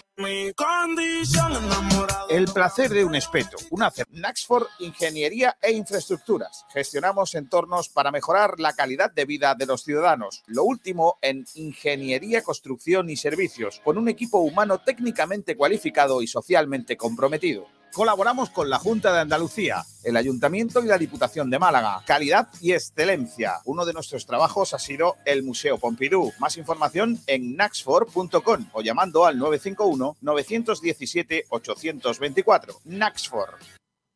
Bueno, ya estamos de vuelta aquí en Bendita Catalina, en el eh, resort eh. Eh, tenemos novedades porque nos toca árbitro guapo este fin de semana. Tengo miedo. Tenemos en el bar a Vicandi Garrido. Eso no son buenas noticias. No, eso no, por lo que sea Vicandi, no. por lo que sea, siempre que nos toca, algo malo hace. ¿eh? No buena noticia Vicandi Garrido en el, en el bar. ¿Quién pita? Pues no lo sé, no, no lo ha dicho Solo, solo nos ha dicho Salvi que pita Solo- Vicandi y solo con da eso. las noticias malas, ¿eh? Y con eso ya nos vale, ver, ¿no? esto, esto lo da la federación, ¿no? A ver, Sí. te lo voy a buscar para ya Sí, bueno. confirmar también la. Solo, solo mientras que no sea Trujillo. Joder, no voy a Trujillo Solo con Vicandi, eh, vaya, Vicandi. Vaya, vaya pareja, dúo, ¿eh? ¿eh? Vaya pareja. eh. Vaya dúo, El ¿eh? dúo sacapuntas. Eh, a ver, mira, para el eh, Huesca Málaga, que es el último partido de la jornada, va a arbitrar Galvez Galvez Rascón. Rascón, tres partidos nos ha pitado, no hemos perdido nunca. Bueno, pero claro, con Vicandi en el bar, no podemos Bueno. esperar cositas, la verdad, sinceramente. Bueno, pues esos son los árbitros de este próximo fin de semana para el Málaga Club de Fútbol. Eh, mañana daremos cuenta de más datos sobre ellos. Eh, y tenemos ya lo que ha pasado en ese entrenamiento. No sé si tenemos buenas noticias, Sergi, Bueno. de lo que ha pasado en el entrenamiento del Málaga. En parte sí, porque la buena Mm. noticia es que Luis Muñoz sigue a pleno rendimiento en esa reincorporación al eh, grupo y en principio va a poder contar Pablo Guede con él para el próximo fin de semana. En una sesión del Málaga Club de Fútbol que ha trabajado en día festivo, en, eh, preparando esa segunda, esa quinta jornada de la competición en segunda división, donde va a visitar al Huesca, como hemos estado comentando. El eh, césped del Estadio de la Rosaleda que ha presenciado el eh, regreso de Luis Muñoz, casi dos horas de duración en la sesión del día de hoy, con el segundo día de trabajo para el malagueño, para el capitán, eh, al mismo ritmo que junto a sus compañeros. Eh, en cuanto a las bajas, mismas novedades, siguen los tres centrales tocados. O sea que no se ha puesto ninguno bien como para que ninguno, lleguen, ¿no? ninguno ha hecho ni, ni carrera continua. Siguen trabajando en el Madre gimnasio mía. en sus respectivos trabajos de recuperación. En cuanto a las novedades, tres caras nuevas por parte del filial, que ha sido el central Murillo, Alex Calvo y John. Son los tres, las tres nuevas caras de futbolistas con ficha del filial respecto al entrenamiento del día de ayer, en una sesión donde el Málaga ha trabajado prácticamente al completo trabajo táctico. Ha estado haciendo trabajo táctico para ese partido del próximo domingo en el eh, Alcoraz. Eh, dos sesiones más para el conjunto blanquiazul que eh, el sábado realizará la última sesión y viajará a tierras ostenses para ese partido, el que va a cerrar la jornada de la quinta en la Liga Smart Bank. Así que mañana, a partir de las diez y media, nuevo entrenamiento para Pues el nada. conjunto de Pablo Guedes. Pues nada, malas noticias esa, esa no incorporación de ninguno de los centrales que está lesionado y, y vamos a ver, vamos a ver cómo, cómo llegamos a ese partido. Eh, bien para los campitos porque se perfila casi como central. Bueno, no, voy a no, dar no es que, se, no es pero que se sé. perfile, ¿no? Es que ya. En fin. Está ya con nosotros eh, junto a mí, ya tengo al... Es que no sé, es, es que claro, tengo que presentarle por- porque estoy en su casa como el, el gerente de Añoreta Resort, pero también presidente del Club Deportivo Rincón. Eh, Ángel Hacha. Hola Ángel, ¿qué tal? Muy buenas. Buenas tardes. Eh, siempre lo hablamos, ¿no? Llega septiembre empieza la temporada altísima del golf en, en la Costa del Sol y, y ahora a tope, me imagino, aquí en Añoreta. Bienvenido septiembre.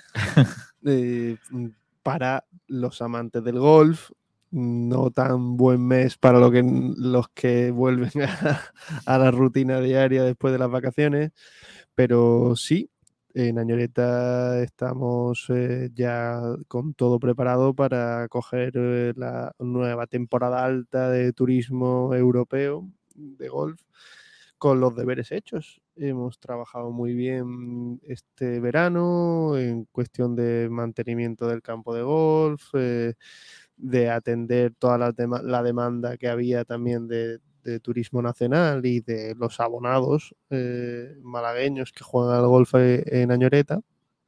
Y ahora lo único que tenemos que hacer es mm, recibir eh, de la mejor forma posible a, a los turistas que nos visitan, ofreciéndoles una experiencia renovada, una experiencia mejorada en cuestión de servicios y que disfruten del paraíso que creo que tenemos eh, a este lado de la Costa del Sol, como es eh, el Rincón de la Victoria, en el que, como siempre decimos, hay mucho por descubrir eh, eh, a nivel turista, pero que poquito a poco se están haciendo las cosas bien, ¿no? Y, y- y ahora tenemos que intentar seguir sembrando para poder en un futuro decir que somos un destino turístico consolidado. Hace un ratito está aquí con nosotros el concejal de deportes y nos ha hablado que, nada, ahí a la vuelta de la esquina está el, torneo Gran Premio del Rincón de la Victoria, que, prácticamente es un pistoletazo de salida, ¿no? A, toda esa temporada de, torneos de, de esta época de otoño. Sí, un año más. eh, me vais a perdonar, pero no sé qué edición es ahora mismo, pero hay unas cuantas ya. eh, del Trofeo Ayuntamiento Rincón de la Victoria en Añoreta Golf, donde se mezcla, digamos, los dos principales atractivos eh, del municipio turístico, ¿no? Que son el deporte y la gastronomía, el que tratamos de, de- hacer una propuesta diferente a la Sol y Playa, de la que somos mm, reconocidos y un año más este verano, pues hemos, mm, yo creo que satisfecho completamente las expectativas de, de todo el que ha visitado el Rincón de la Victoria. Y este torneo como no puede ser de otra manera, es muy especial para Ñoreta Golf, dado a eh, eh, que nos sentimos eh, parte del municipio, parte del municipio y donde también pues mi familia desde hace muchos años trató de aportar su granito de arena para el, crecimiento de- del Rincón de la Victoria, ¿no? Y sí, este sábado, el, sábado 24 de septiembre, mm, en modalidad pareja, mejor bola, donde vamos a poder pasar un gran día de deporte, de disfrutar después de la gastronomía que nos ofrecerá Bendita Catalina en la entrega de premios y también de una oportunidad para seguir dando a conocer eh, más allá de lo que es el municipio el golf como reclamo turístico y motor económico del municipio. No, no viene nomenclatura de- del número de torneo que es, ¿eh? En el- en el- al menos en el cartel y en la nota del ayuntamiento. Por eso no me acordaba yo. Si, si lo, hubiera, si lo pusiera, me hubiera acordado. Pues nada, el día 24 de septiembre el, torneo Ayuntamiento de Rincón de la Victoria aquí en Añoreta. Eh, A- Añoreta, bueno, en este caso eh, justo también lo hemos estado hablando, que está teniendo lugar todo lo que es eh, ese espectacular show cooking del Rincón del eh, Victoriano, cada, cada noche aquí al ladito. eh, y que está siendo también un exitazo, ¿no? Eh, espectáculo total, lo de la cocina en directo. ¿eh? Hombre, mm, es de reconocer que se están superando cada, cada año el ayuntamiento y, y la agencia que les organiza el evento y este año han dado un salto de nivel destacable con buenos buenos participantes eh, a la hora de, eh, eh, de hacer los show cooking y que hoy es la primera vez que creo que estamos dan- haciendo las cosas diferentes, ¿no? Aportando valor desde nuestras raíces. El Boquerón Vitoriano siempre que vamos a, las ferias de turismo está muy presente, pero falta yo creo que los que somos de aquí nos lo creamos, que tenemos esa, eh, eh, también esos valores añadidos para poder eh, presentar en nuestras propuestas gastronómicas, para poder eh, utilizar eh, como reclamo en, las experiencias que ofrecemos y poco a poco creo que se está mejorando, la verdad. Y es de darle la enhorabuena a los organizadores porque está siendo un éxito. Vuelvo al deporte. em, ¿Cuánto cuesta jugar al golf aquí en Añoreta? Si yo quiero venir a jugar una partida, ¿cuánto me cuesta? Pues mira, hay, buena, ¿eh? diferentes, directa no te puedo hacer. hay diferentes ofertas en función de las franjas horarias que se quieran jugar. Luego está la opción de ser abonado anual, que puedes jugar todos los días del año, como si quieres jugar dos veces en el mismo día. Entonces, eh, yo te diría que si tú vienes con un amigo, pues eh, por la tarde, en torno a 40 euros con buggy, es decir, eh, eh, buggy compartido con ese amigo, puedes jugar perfectamente. Entonces, esto está hecho. Eso está, está hecho. Hay que, hay que llegar a, a- la gente, ¿no? Que, que esa- ese eh, tabú, ¿no? De que esto es caro y que aquí además que pueden jugar cuatro gatos contados. Es, Sí, lo hay que que ese- demitificarlo ya, ¿no? Eso yo creo que es una barrera que se rompió hace tiempo, que sí, que todavía existe ciertas eh, restricciones que uno se autoimpone, ¿no? No que las tenga realmente para poder eh, jugar al golf o para poder venir a Ñoreta y que eh, con el paso del tiempo cada vez hay más gente jugando al golf. Digamos que uno de los eh, efectos del COVID es que al aire libre se pueda practicar deporte y en un campo de golf tienes muchas hectáreas al aire libre para poder disfrutar tanto de la naturaleza como hacer ejercicio, porque es un deporte muy saludable, dado a que si tú juegas al golf andando, estás haciendo en torno a 10 kilómetros en cada, en cada ronda que juegues, ¿no? Por tanto, eh, hay ciertos estudios en Estados Unidos que que afirmaban además categóricamente que el jugador de golf de, de una edad a, partir de 60 años, ellos afirmaban, esto hombre, decir esto es muy fuerte, ¿no? Pero afirmaban que eh, la esperanza de vida era mayor y que tenían hecho el cálculo de cuánto prolongaba la vida el jugador de golf eh, a partir de los 60 años, ¿no? Oye, eh, déjame que te pregunte por fútbol. Sé que es una aventura personal en la que te has metido ahí con el Club Deportivo Rincón, eh, que, que no tiene nada que ver con, con- con tu trabajo y con tu eh, día a día aquí en Añoreta, pero sé que es una aventura que, está, que te ilusiona mucho y que, y que este año, bueno, está a punto de empezar. Bueno, ya habéis empezado oficialmente la, temporada con, con la Copa. Eh, y, bueno, cuéntame un poco, ¿con, con qué miras empezamos la- el año? no sé si me están saliendo más canas por el fútbol o por el, o por la- el trabajo, pero. eh, Va a ser por el fútbol, te lo digo Pero yo. tengo, tengo más canas que antes de empezar con el fútbol. Estamos ya. Ya. mm, Nosotros tenemos los 18 equipos entrenando ya. Mm, Desde el bebé hasta, hasta el primer equipo de división que juega en División de Honor, eh, senior. Eh, la Copa Andalucía, pues, ¿qué te voy a decir a todo lo que lo vivisteis, no? Eh, hace dos años, el jugar Copa del Rey tras ganar la Copa de Andalucía previamente y, y vivir la experiencia de jugar con un Primera División. Bueno, soñar es eh, gratis, eh, lo único gratis que hay en todo esto del fútbol que se ha convertido en una locura, eh, pero estamos en semifinales que jugamos el, el próximo viernes 16 de septiembre. Eh, todavía no sabemos rival porque hay una eh, los cuartos de final se disputan este fin de semana el partido de vuelta entre el Villacarrillo y el Cantoria. Y el Cantoria.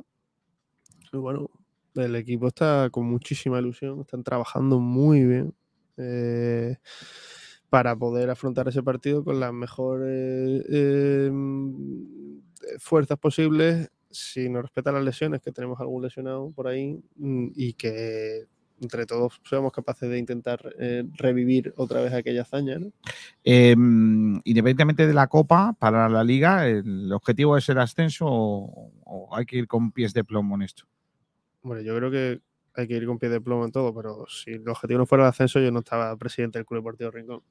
Eh, considero que un municipio como el Rincón de la Victoria, ya no solo por población, sino por eh, el futuro que tiene, mm, el fútbol es uno de los, mm, digamos, eh, estándares que te marca el estatus de, tu ciudad, de tu municipio. Si te pones a pensar, pues somos el único municipio mm, así grande que no tenemos un equipo mínimo en tercera división. Está Vélez eh, con- eh, junto con Torre del Mar, está Torremolinos, está Antequera, está Marbella. Eh, Alaurín tiene dos equipos este año, juegan en nuestra liga, pero el año pasado estaban en tercera división. Yo creo que tenemos que intentar por todos los medios ascender a tercera división. Otra cosa es eh, el generar las expectativas y luego no se cumplan. No, aquí hay mucho trabajo detrás. Aquí se ha hecho un trabajo este verano brillante. Un trabajo eh, con sentido, un trabajo que requería planificación previa y la ha tenido. Y que ahora pues toca trabajar día a día. eh, eh, a mí no me gusta repetir eso, pero lo de partido a partido es así, ¿no? Y no mirar más allá de lo que tengo esta semana. Y si llegamos al final con opciones, pues sí, será objetivo cumplido. Y si no, pues tendremos que seguir trabajando o replantear el proyecto de otra forma. El, ¿Cuántos niños tenéis este año en el Rincón? Pues 18 equipos. Yo creo que está en torno a 400 niños. Madre del amor hermoso. Yo es que me vuelvo loco. Yo pienso en esas cifras y son unas cifras muy grandes. Es que son 400 chiquillos que necesitan luego pues sus partidos, sus entrenadores, su ropa, su no sé qué, y el, y el día a día eso eh, es complicadísimo, ¿no? Ah, bueno, tú lo sabes bien, ¿no? Pero la parte difícil de todo esto, eh, a la vez la más bonita, porque es lo que debe tener sentido a un club, entiendo. El fútbol base. Mm, Tú vas por el rincón de la victoria y, ver que van los niños al colegio con la sudadera de, de tu club, pues eso te llena de orgullo, ¿no? Y el sentimiento de, pertenece- de pertenencia creo que es lo más importante de todo esto. Para eso hay que hacer las cosas bien. Para eso pues, es- tienen que tener eh, medios para poder desarrollar los entrenamientos de la mejor forma posible. Eh, los coordinadores deben eh, de desempeñar una función mm, imprescindible y, de acompañamiento durante todo el ciclo. Y luego está que los padres mm, estén en sintonía con el club para poder eh, ser un, equipo que reme en la misma dirección. En el municipio hay más equipos, hay ma- hay más clubs. Mm, Yo siempre diré que soy pro unión, pro estar, eh, ayudar unos a otros y en esa línea creo que el Rincón de la Victoria ganará. Porque claro, si sumas a todos los niños que hay entre todos los clubes que hay, seguro que hay mil niños eh, que eh, disfrutan del fútbol en, en su municipio. Pues eso yo creo que tiene que ser el objetivo. ¿En qué club juegues? Pues bueno, pues luego jugarás en uno, jugarás en otro. Si casualmente la categoría en la que tú juegas por edad, de un club tiene un equipo superior y tú quieres jugar ahí, pues, pues juegas. Si no, pues jugarás en otro. Yo, yo en ese aspecto no, no tengo ningún, ningún problema. Y en Rincón, además, en el Francisco Romero, que va a jugar el, el femenino del Málaga. Sí. Eh, de hecho, está entrenando allí por las mañanas. Entrena por las mañanas. Este domingo empieza la liga. eh, el domingo a las 11 de la mañana contra el Valencia B. Después visitará el Madrid B, creo, femenino. Es el, el- no se sabe si es el sábado 1 de octubre o el domingo 2. el- no lo saben todavía. Pero es un pero creo que es un acuerdo bueno, un acuerdo eh, en el que el ayuntamiento del Rincón de la Victoria eh, quería eh, esa unión con el Málaga eh, para poder fomentar también el, fútbol eh, femenino y el y, y, digamos a tener más conocimiento de lo que es un club profesional a la hora de, de todos los eh, eh, la gestión del día a día y sí considero que es un buen acuerdo porque vamos a tener en el Río de la Historia oportunidad de ver fútbol femenino de- del máximo nivel que hay en la provincia de Málaga, que es el Málaga, donde, oye, pues eh, están viniendo filiales de, de Valencia, del Madrid, hay distintos partidos ah, durante el año, unos 15 creo, eh, y luego la Copa, porque también juega la Copa de la Reina, que les ha tocado en Primera División, el Granada, creo que es el, el miércoles 14 de septiembre por la tarde y también se disputará en el Francisco Romero.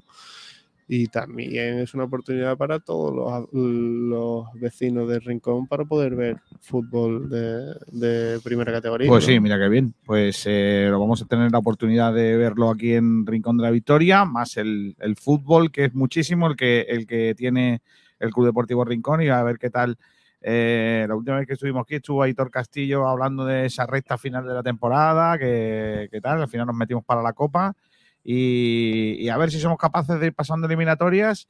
Y mm, la final de la Copa, Sergio, ¿es a un partido o es a dos? ¿O es ¿Las a un solo? semifinales? La final, la final. La final No, partido único. Un partido. La final es a partido único. ¿Y tienes ya sede o eso?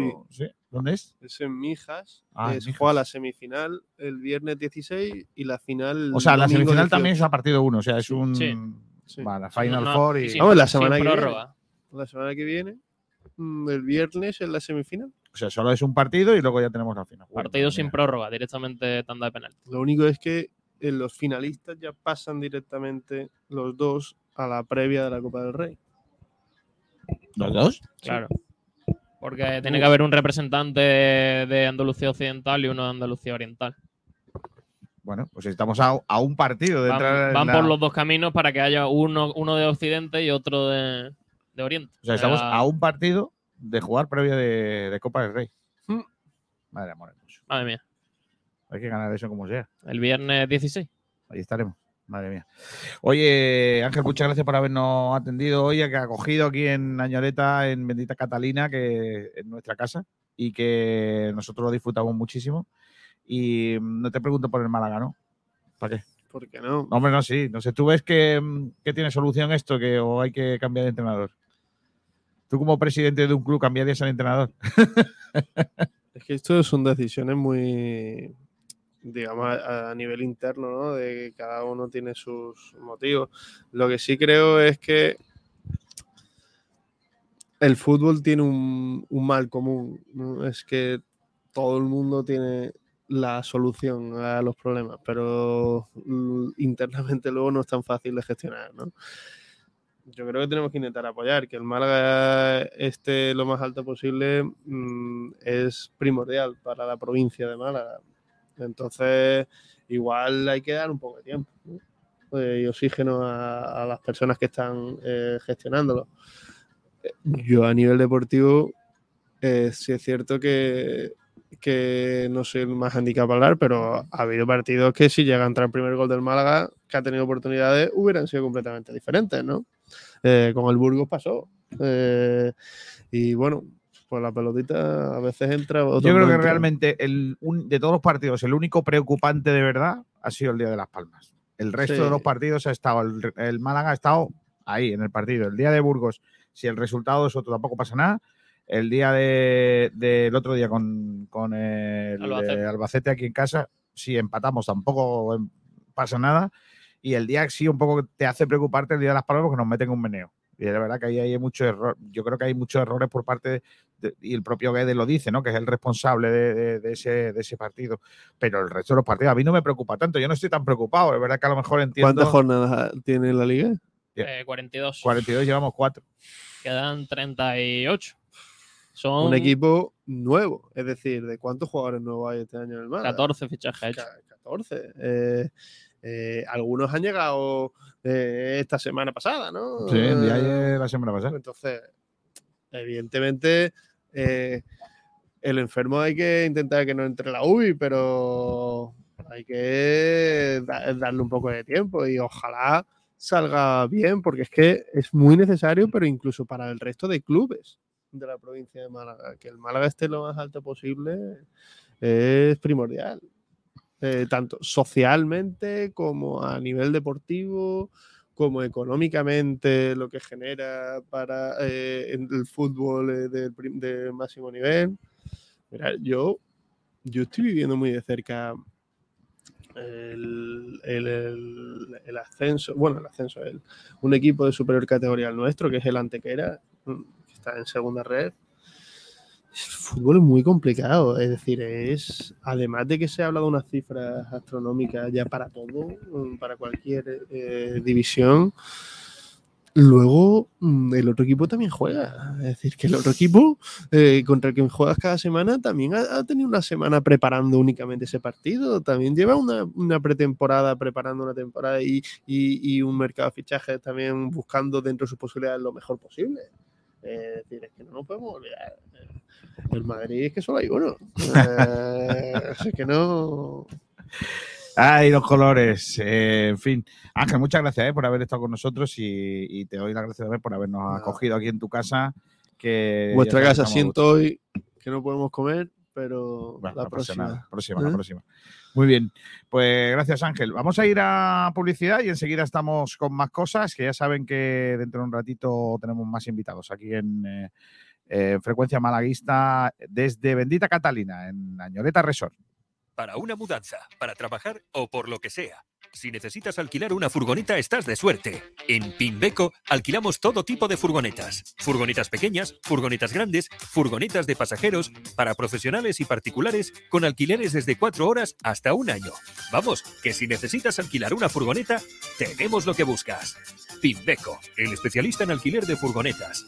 En Polígono Alameda, Málaga y alquilerpimbeco.com.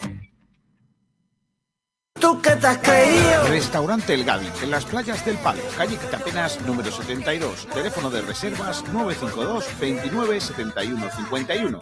Venga a probar nuestros cartuchos de pescadito a 6 euros. Somos dos veces campeones de Málaga de espetos. Nos caracteriza la atención al cliente. En noviembre abrimos viernes, sábados y domingos. Desde el 3 de diciembre abiertos todos los días excepto los lunes. Tenemos menús navideños confeccionados para comidas de empresa y grupos. Restaurante El Gavi, desde 1976, en las playas del Palo. Número de reservas 952 29 71 51.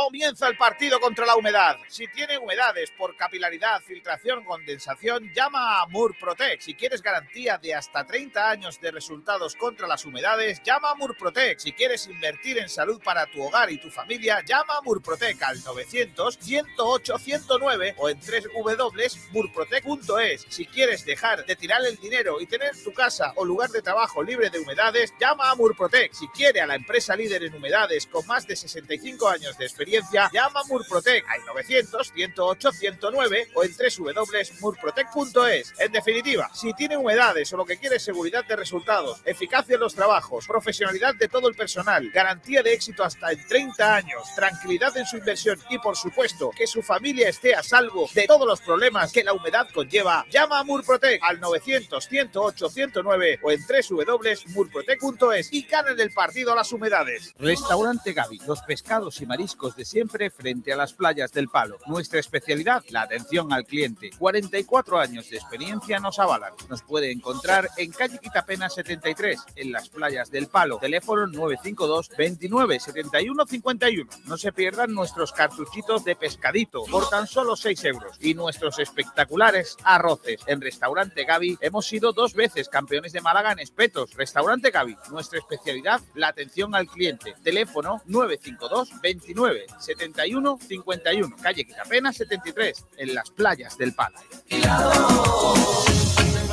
Han vuelto las inmobiliarias, pero nosotros nunca nos hemos ido. Inmobiliaria Toré, la responsabilidad de la experiencia nos avala. Inmobiliaria Toré en Avenida Velázquez 31 te ofrece la mejor valoración para tu inmueble y la mayor rentabilidad.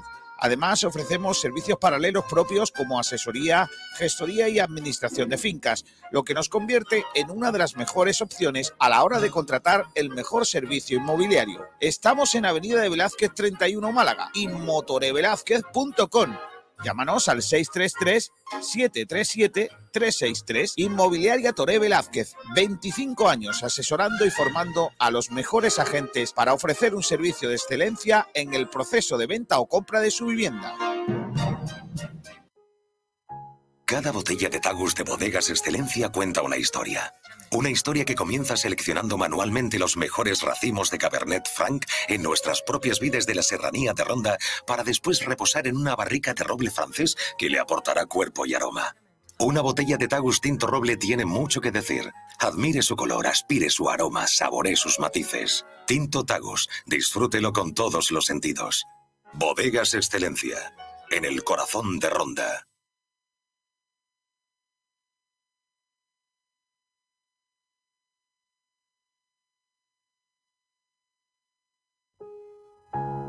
De nuestras cepas de ronda, tierra de vinos, en Bodegas Excelencia seleccionamos las mejores uvas tempranillo para hacer un caldo único, elegante, fresco y afrutado. Esta obra de arte hecha en ronda no podía tener otro nombre. Rondarte. Y es que en Bodegas Excelencia dominamos el arte de elaborar buenos vinos. Tinto Rondarte, 100% tempranillo. Disfrútelo. Bodegas Excelencia, en el corazón de Ronda. Nada mejor que una reunión de buenos amigos alrededor de una buena mesa. Y esos momentos extraordinarios se merecen un excelente vino.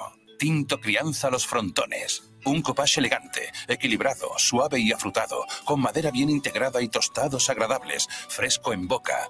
Y de nuestra tierra, de Ronda. Tinto Crianza Los Frontones. Malagueño por denominación, excelente por definición. Bodegas Excelencia, en el corazón de Ronda. Nuestra costa nos da los mejores pescados y mariscos, y nuestra tierra produce vinos tan extraordinarios como Rediel Blanc. Un blanco suave, afrutado, persistente, con notas florales y una acidez muy equilibrada, ligero y fresco en boca. El cupás blanco perfecto para acompañar un buen menú de nuestra bahía. Rediel Blanc. Malagueño por denominación, excelente por definición. Bodegas Excelencia, en el corazón de Ronda. Chiringuito Marina Playa. Pescados y mariscos de primera calidad en primera línea de playa. Ideal para pasar un buen rato con la familia y los amigos. En Chiringuito Marina Playa siempre vais a encontrar los mejores productos del mar, recién pescados y seleccionados en origen. Chiringuito Marina Playa. Reservas al teléfono 649 57 58 46. Playa de Torre de Benagalbón a la altura de calle Albón. Rincón de la Victoria. Chiringuito Marina Playa, un chiringuito de Champions.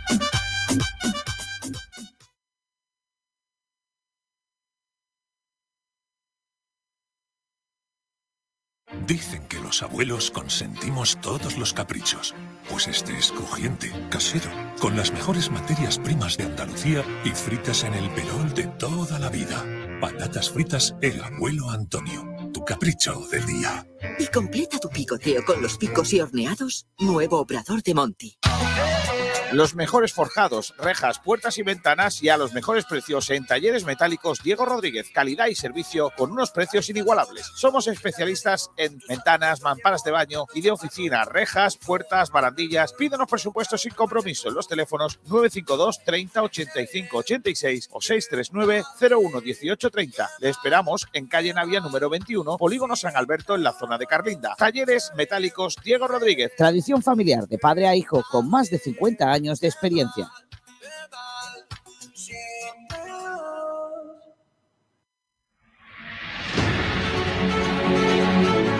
¿Que aún no tienes tu abono del Vélez? Os recordamos que sigue en marcha la campaña de abonados para esta histórica campaña del centenario.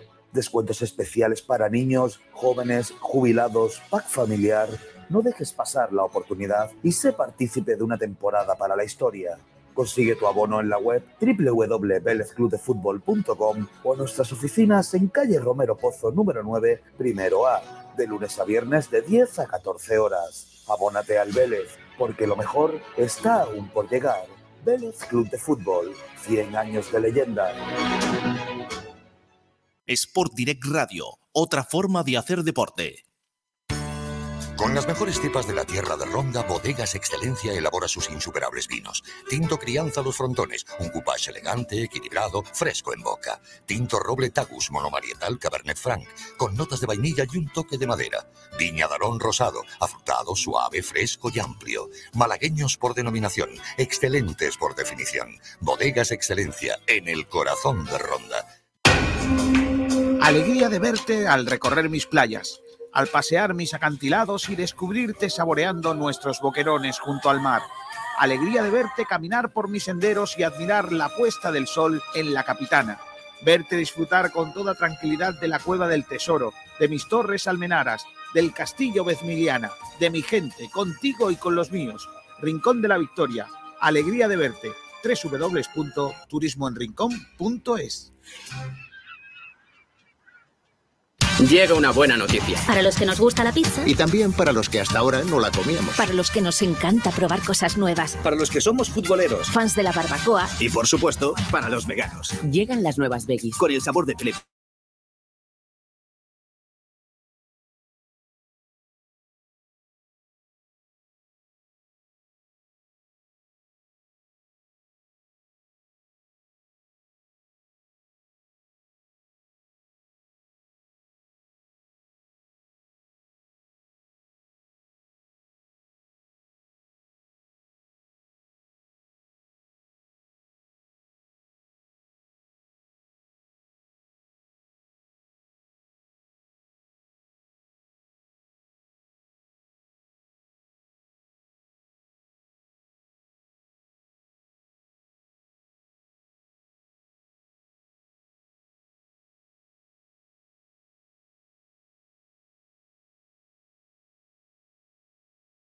Ideal para pasar un buen rato con la familia y los amigos. En Chiringuito Marina Playa siempre vais a encontrar los mejores productos del mar, recién pescados y seleccionados en origen. Chiringuito Marina Playa. Reservas al teléfono 649 57 58 46.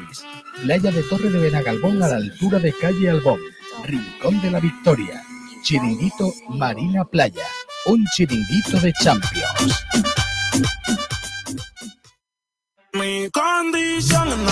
El placer de un espeto, una cerveza, un pescadito frito, el de siempre, con todo el sabor del Mediterráneo en La Cañita, en el Paseo Marítimo de Rincón de la Victoria 129. Las mejores raciones de la Costa del Sol, con los pescados más frescos. Es que están vivos. Disfruta de nuestros calamares, patas de pulpo, pescados a la brasa, boquerones, pulpo, calamar, rosada, calamaritos. Prueba nuestros mariscos, gambas, conchafinas, zamburiñas, almejas, del mar al plato. Riégalo con un buen vino o con una cerveza fresquita. Reservas en el 952 40 59 71. La Cañita, gloria bendita para los paladares, con los mejores pescados de la Costa del Sol. Es que están vivos. Igual que los cracks del deporte, tú también necesitas estar a la moda. En Juan Fran Peluqueros te ponemos a la última para que luzcas tan bien como los cracks. Ven a Juan Fran Peluqueros en Río Guareña 12, zona Barbarera Juan 23 o pide cita en el 655 98 95 91. 20 años de experiencia nos avalan. Estamos de aniversario. Ven a celebrarlo a los mejores precios porque tú también eres un crack. Naxford Ingeniería e Infraestructuras. Gestionamos entornos para mejorar la calidad de vida de los ciudadanos. Lo último en ingeniería, construcción y servicios, con un equipo humano técnicamente cualificado y socialmente comprometido. Colaboramos con la Junta de Andalucía, el Ayuntamiento y la Diputación de Málaga. Calidad y excelencia. Uno de nuestros trabajos ha sido el Museo Pompidou. Más información en naxfor.com o llamando al 951 917 824. Naxfor.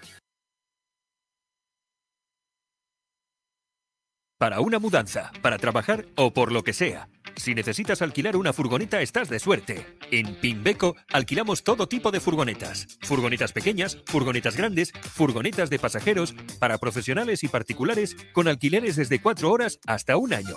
Vamos, que si necesitas alquilar una furgoneta, tenemos lo que buscas. Pimbeco, el especialista en alquiler de furgonetas.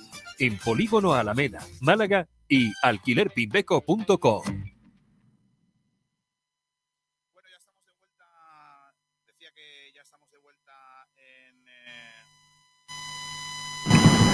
Ahora, que estamos de vuelta eh, desde Bendita Catalina en el restaurante de Añoreta Resort y están con nosotros dos ábalos. Eh, a uno ya lo conocéis, eh, a, a uno ya lo conocéis porque ha formado parte de, de probablemente la etapa más importante de- del baloncesto en, en Málaga, un referente, Curro Ábalos. Hola, Curro, ¿qué tal? Muy buenas. tal? ¿Cómo estáis? Voy a, placer empezar- voy a estar empezar aquí. por edad, ¿eh? Voy a empezar por- bien, por, la- sí, por sí. la- por los más mayores. ¿Cómo estás, Curro? Pues muy bien, efectivamente, con edad, con edad encima, con edad encima, ¿eh? mirando hacia mi derecha, viendo a Pablo y, envidiándole mucho, ¿no? Porque me trae muy buenos recuerdos de aquella época donde uno era todavía fuerte, tenía ganas de jugar y tal. Sí, sí. Y ha venido a, nuestro programa hoy, queríamos hablar con él y, y presentároslo, pues a una figura de nuestra cantera de- del baloncesto, aunque lleva tres años en Estados Unidos y así le hemos perdido un poco la pista. Pero quería presentaros a, a Pablo Ábalos. Hola, Pablo, ¿qué tal? Muy buenas. Espérate que te voy a dar a esto, que el invitado Ahí. anterior le ha dado a donde no debía. Ahora sí. ¿Qué tal? Buenas tardes. Muy bien, ¿qué tal? ¿Cómo estás? Eh, tres años en Estados Unidos. Tres ya, sí. Y, y dentro de una semana te marchas para cuarta, cuarta temporada. Sí, el cuarto año allí. Y allí que, que- cuéntanos un poco, ¿en qué categoría estás? ¿Dónde vas a jugar este año? Pues mira, empiezo la universidad como primer año este año y nada, pues empezando de cero, un equipo nuevo, con nuevos compañeros, pero con mucha ilusión, en un sitio completamente nuevo porque estuve mis dos primeros años en San Francisco y después estuve en Missouri un año y nada, con muchas ganas. Lo único que sé del sitio donde voy es que es una ciudad muy pequeña. eh, va un compañero mío del año pasado y el entrenador es un tío que tiene mucha idea, tuvo varios jugadores de la NBA y con muchas ganas de empezar ya. Vas a Kansas. A Kansas, sí. ¿Cómo se llama el pueblo? Colby. Apúntatelo ahí para cogerlo luego en el mapa y yo encontrarlo por ahí. Sí, sí, ¿Y sí. con qué expectativas? eh, te- no, no ahora, la primera vez que te vas a la aventura norteamericana, ¿con qué expectativa vas? ¿Cuál es un poco tu objetivo eh, Pues- para, para irte allí tan joven? Claro. Y, y- y si tiene que ver más con el baloncesto, con tu, tu carrera eh, profesional. Pues mira, siendo sincero, cuando yo estaba aquí en España no veía mucha salida en cuanto a estudios y baloncesto a la vez. El poder compaginar las dos cosas. Así que mi idea era principalmente sacarme la carrera y poder jugar en División 1. Para después, si tengo suerte y tengo el nivel, poder volver a darle el salto en Europa. Pero con una carrera, por si acaso, como un plan B. Así que ese era mi primer objetivo. Obviamente los objetivos van cambiando y cada vez lo veo más cerca por el trabajo y la suerte que estoy teniendo de conocer a gente por el camino y con muchas ganas. Al final es lo más importante, ¿no? Eh, cada vez las cosas están- se están complicando más, vienen jugadores de fuera, es más complicado todo, así que yo creo que lo más importante es seguir trabajando y al final intentar conseguir la meta lo, como se pueda. ¿Y allí qué estudias? Eh, ¿qué- qué- cuáles son tus estudios allí en, en Estados Unidos? Pues mira, es lo que se llama la carrera de Business Administration, o sea, administración de empresas, y me encanta porque al final, desde pequeño, siempre viendo a, los- a mis padres, a mi madre que tienen sus empresas y tal, siempre me ha gustado mucho poder en un futuro llevar las empresas de mis padres o crear mi propia empresa. Así que siempre ha sido un poco también mi sueño, aunque sea un poquito el plan B. Y hablamos de deporte, hablamos de baloncesto, eres un combo, puedes jugar de base escolta, un poco como tu Sí, padre, ¿no? sí, sí, sí. en, en esa posición. ¿Y, y qué diferencia hay entre el deporte del baloncesto en España, en esta categoría en la que tú estás, eh, y en, el, en Estados Unidos? Y si hay algo que se podría asemejar un poco, ¿en, qué, qué- en qué liga juegas? Pues mira, yo diría que una cosa que la diferencia más grande es el físico. Yo creo que es lo que más se nota al final, el juego tan físico, en, España al menos se, juega mucho más en equipo, es mucho más uno contra uno, al final vas a un sitio donde muchas veces los jugadores son bastante egoístas, no voy a mentir, o sea, cada uno va a lo suyo, a conseguir lo que ellos quieren y al final hay muy pocos puestos arriba y tienen que cogerlos. Entonces es muy complicado. Pero es eso, al final cada uno tiene una mentalidad, si te rodeas de la gente buena, de un equipo bueno, porque es muy importante, hay muchos equipos, pero hay muchos equipos buenos y malos, eh, al final puedes hacer algo muy guay y, y la oportunidad es increíble. Así que Y, y traspasando o, o tra- o trayéndonos aquí lo que haces en, en Estados Unidos, ¿en qué liga estarías, más o menos? ¿En qué nivel? Pues mira, ahora mismo yo diría que estoy a nivel de, yo diría Evale Plata, o sea, donde yo voy a jugar ahora. Eh, también sí que es verdad que fluctúa mucho, hay mucha gente que pues o muy buena o puede ser normalilla. Eh, al final, no sé si habéis visto la, la serie de Netflix de Last Chance, la última oportunidad, donde hablan de Yuko, o sea, un, un equipo que la mayoría de los jugadores juegan en División 1, yo diría que División 1 ya es casi LEP oro y muchos de ellos llegan a la NBA o llegan a la ACB o llegan a, a ligas europeas, o sea que el salto tampoco es tan grande. Y nada, tenemos ejemplos de aquí de Málaga, Pablo Tamba, que es gran amigo mío, que estuvo en División 1 y al final, por las dificultades que ha tenido, se ha tenido que ir a un Yuko y ese chico tiene nivel para jugar en un nivel mucho más alto, solamente que por las oportunidades que se le han dado, pues no ha tenido suerte. Mm. Em, Curro, tú, tú lógicamente conoces bien a tu hijo, sabes eh, el- el- el- lo difícil que es el mundo del, del baloncesto profesional. Eh, cuando te dice hace tres años me voy a Estados Unidos, es una cosa que decide él, lo, hablas tú con él y, y se lo aconsejas. ¿Cómo, cómo es ese, ese momento? Yo creo que lo ha definido él muy bien. Ahí hay un momento en la carrera de un jugador que quiere llegar, no que vaya a llegar, pero que quiere llegar, eh, donde tienes que tomar decisiones. ¿no? Y cuando él termina su etapa en Málaga, por decirlo de alguna manera, eh, y cuando vemos que no hay eh, eh, opciones eh, serias para que él pudiera seguir proyectando su baloncesto, pues empezamos a pensar en Estados Unidos. Y sobre todo porque teníamos en cuenta una cosa muy importante, y él eh, lo comenta, ¿no? pero quiero, quiero dejarlo claro. Para nosotros, para su madre, para mí, es igual de importante la carrera universitaria que el baloncesto. Es más, eh, si no estudia, se vendrá. Y, y- y sabemos que va a hacerlo, sabemos que va a esforzarse, pero era un paso como muy definitivo para nosotros. Una primera prueba en un high school en San Francisco, en California, donde estuvo dos años, le fue bien. Eh, la adaptación al medio, a la zona, el idioma, todo le fue muy bien al baloncesto y, y la siguiente, el siguiente paso era pues encontrar un lugar donde él pudiera estudiar la carrera universitaria como va a empezar ahora y además jugar. ¿no? Y, y en, lo, en lo deportivo, eh, que, es joven y, y tendrá que desarrollarse como, como jugador, ¿pero crees que en, en Estados Unidos hay eh, un valor añadido a, a la, a la cantera eh, o, o en España podría traba- trabajar sin ningún tipo de problema y, y tener también ese futuro deportivo? ¿Crees que es más fácil desde allí o, o igual? Partamos de una base y yo lo he vivido personalmente con Pablo y él me cuenta y le he seguido, eh, no tiene nada que ver el, trabajo que se hace en Estados Unidos al que se hace aquí, pero nada que ver en absoluto. O sea, Pablo entrenaba tres veces al día. Pablo se levantaba a las 5 de la mañana y entrenaba, eh, luego entrenaba a las 12 de la mañana y por la tarde eh, colectivo o pesas o tiro. Quiero decir, es diferente. Pero además, quizá algunos padres que nos estén oyendo y que estén pensando a lo mejor en mandar a su hijo a Estados Unidos dirán, bueno, ¿y cuándo estudia? Es que todo está acoplado de tal manera que el jugador entrena y el jugador estudia. Es, es un combo perfecto, es, un, es una mezcla perfecta en la que no hay ningún problema para que estudies. Si tienes problemas, te ponen un profesor. Si necesitas más apoyo, te ponen a alguien.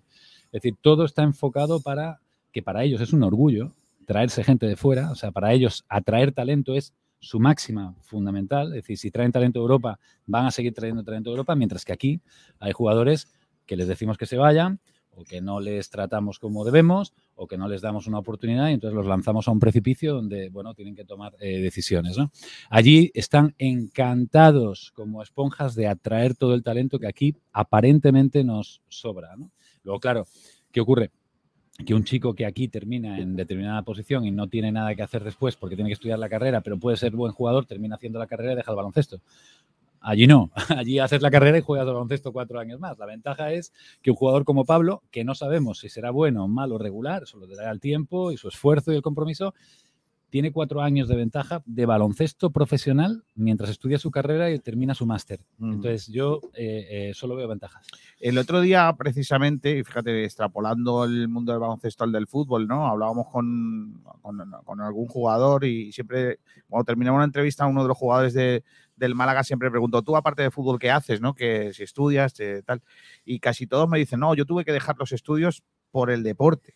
Era una de las dos cosas, ¿no? Y, y tú vas a estás en ese camino, no en el camino contrario. Es decir, yo hago deporte, pero es que también estudio, ¿no? O al revés, estudio y hago deporte, que, Sí, sí, sí. que al final es el, el- Mira, hablamos del combo, ¿no? El combo Claro. perfecto, al final.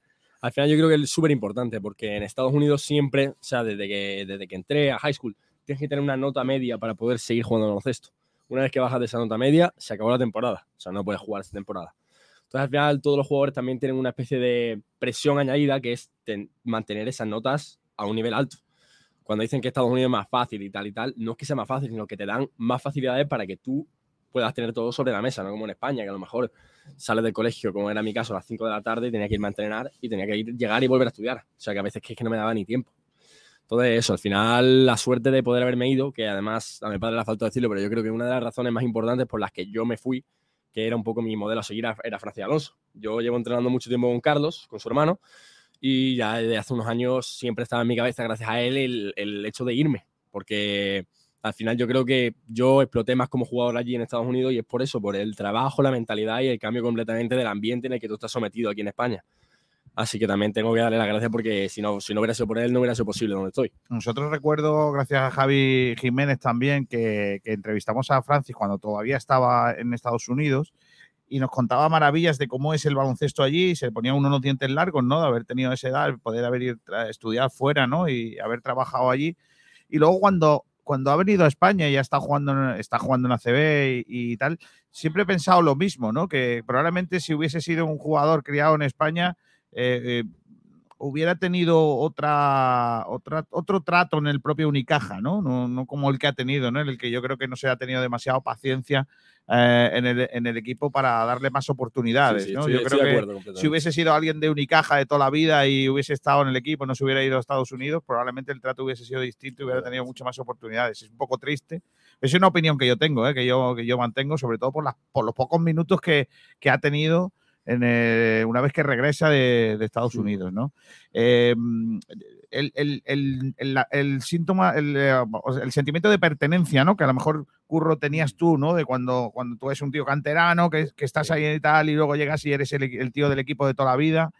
Eh, Eran otros años, eran otra, era también otra época, ¿no? Pero, pero eso, eso, no sé si eso lo va a perder eh, Pablo, ¿no? Ahora que, que, bueno, Bueno, yéndose a, a- no, a mira, jugar afuera. Pablo, soy sincero, a Pablo nunca le han dado una oportunidad en la cantera del club, con lo cual da lo mismo si está, que no está, que si va, que si viene. Es decir, nosotros eh, tenemos muy claro eh, que Pablo tiene que explotar como, como jugador. O sea, tenemos muy claro que estamos en el prólogo de un libro que hay que escribir, que no va ni por el capítulo 10.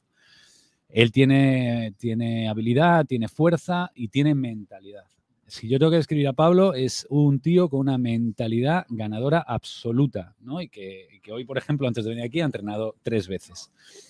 eh, primero por su cuenta a las 8 de la mañana, luego a las 9 con Carlos Prepa y luego conmigo pesas en casa. Entonces, quiero, quiero decir, eh, él tiene una mentalidad ganadora. Y cuando digo que no se le ha dado una oportunidad es que probablemente no la ha merecido. Digo probablemente. En todo caso, el papel de Pablo ahora mismo es ir a Estados Unidos, hacerse como jugador, hacerse como persona, recibir más de un golpe, entender de qué va esto, sacar una carrera y si luego tiene un puesto en Unicaja o en Bilbao o en el Fenerbahce o en Francia, en cualquier equipo lo tendrá. Y si no, pues terminará estudiando y trabajando. O sea, yo eso lo tengo clarísimo. Pero evidentemente creo que hay madera que esa madera hay que pulirla, obviamente, y que para eso va para allá. Oye, ¿cómo, cómo es Curro? ¿Cómo te, te mete mucha caña como, como padre de deportista? A ver no? qué dice ahora. A ver qué dice Claro, ahora. claro A ver que qué dice sí. ahora. Mira que tengo la comida preparada. ¿eh? Claro que sí, claro que sí. No, pues sí, mi padre y mi abuelo siempre han estado allí para mí en todos los entrenamientos, en todos los partidos y al final han sido muy importantes para mí. Mi abuelo también lo ha vivido de otra manera porque cuando mi padre jugaba, mi abuelo estaba ahí, ahora que ve a las dos generaciones, pues tiene más que decir que a lo mejor mi padre que era- estaba simplemente jugando, ¿no? Pero desde fuera es verdad que se ven más cosas. Yo, por ejemplo, tengo a mi primo pequeño que también le encanta el baloncesto y yo cuando estoy fuera viéndole jugar veo cosas que no veo cuando juego. Entonces, sí, mi padre obviamente es duro conmigo, pero yo lo agradezco. Y mi padre, yo sé que podía haber hecho muchas cosas que no ha hecho por, porque yo no me las merecía y al final eso es muy importante, ¿no? Porque he aprendido yo solo a tener esa mentalidad que si no hubiera estado sometido a eso, a lo mejor no hubiera tenido.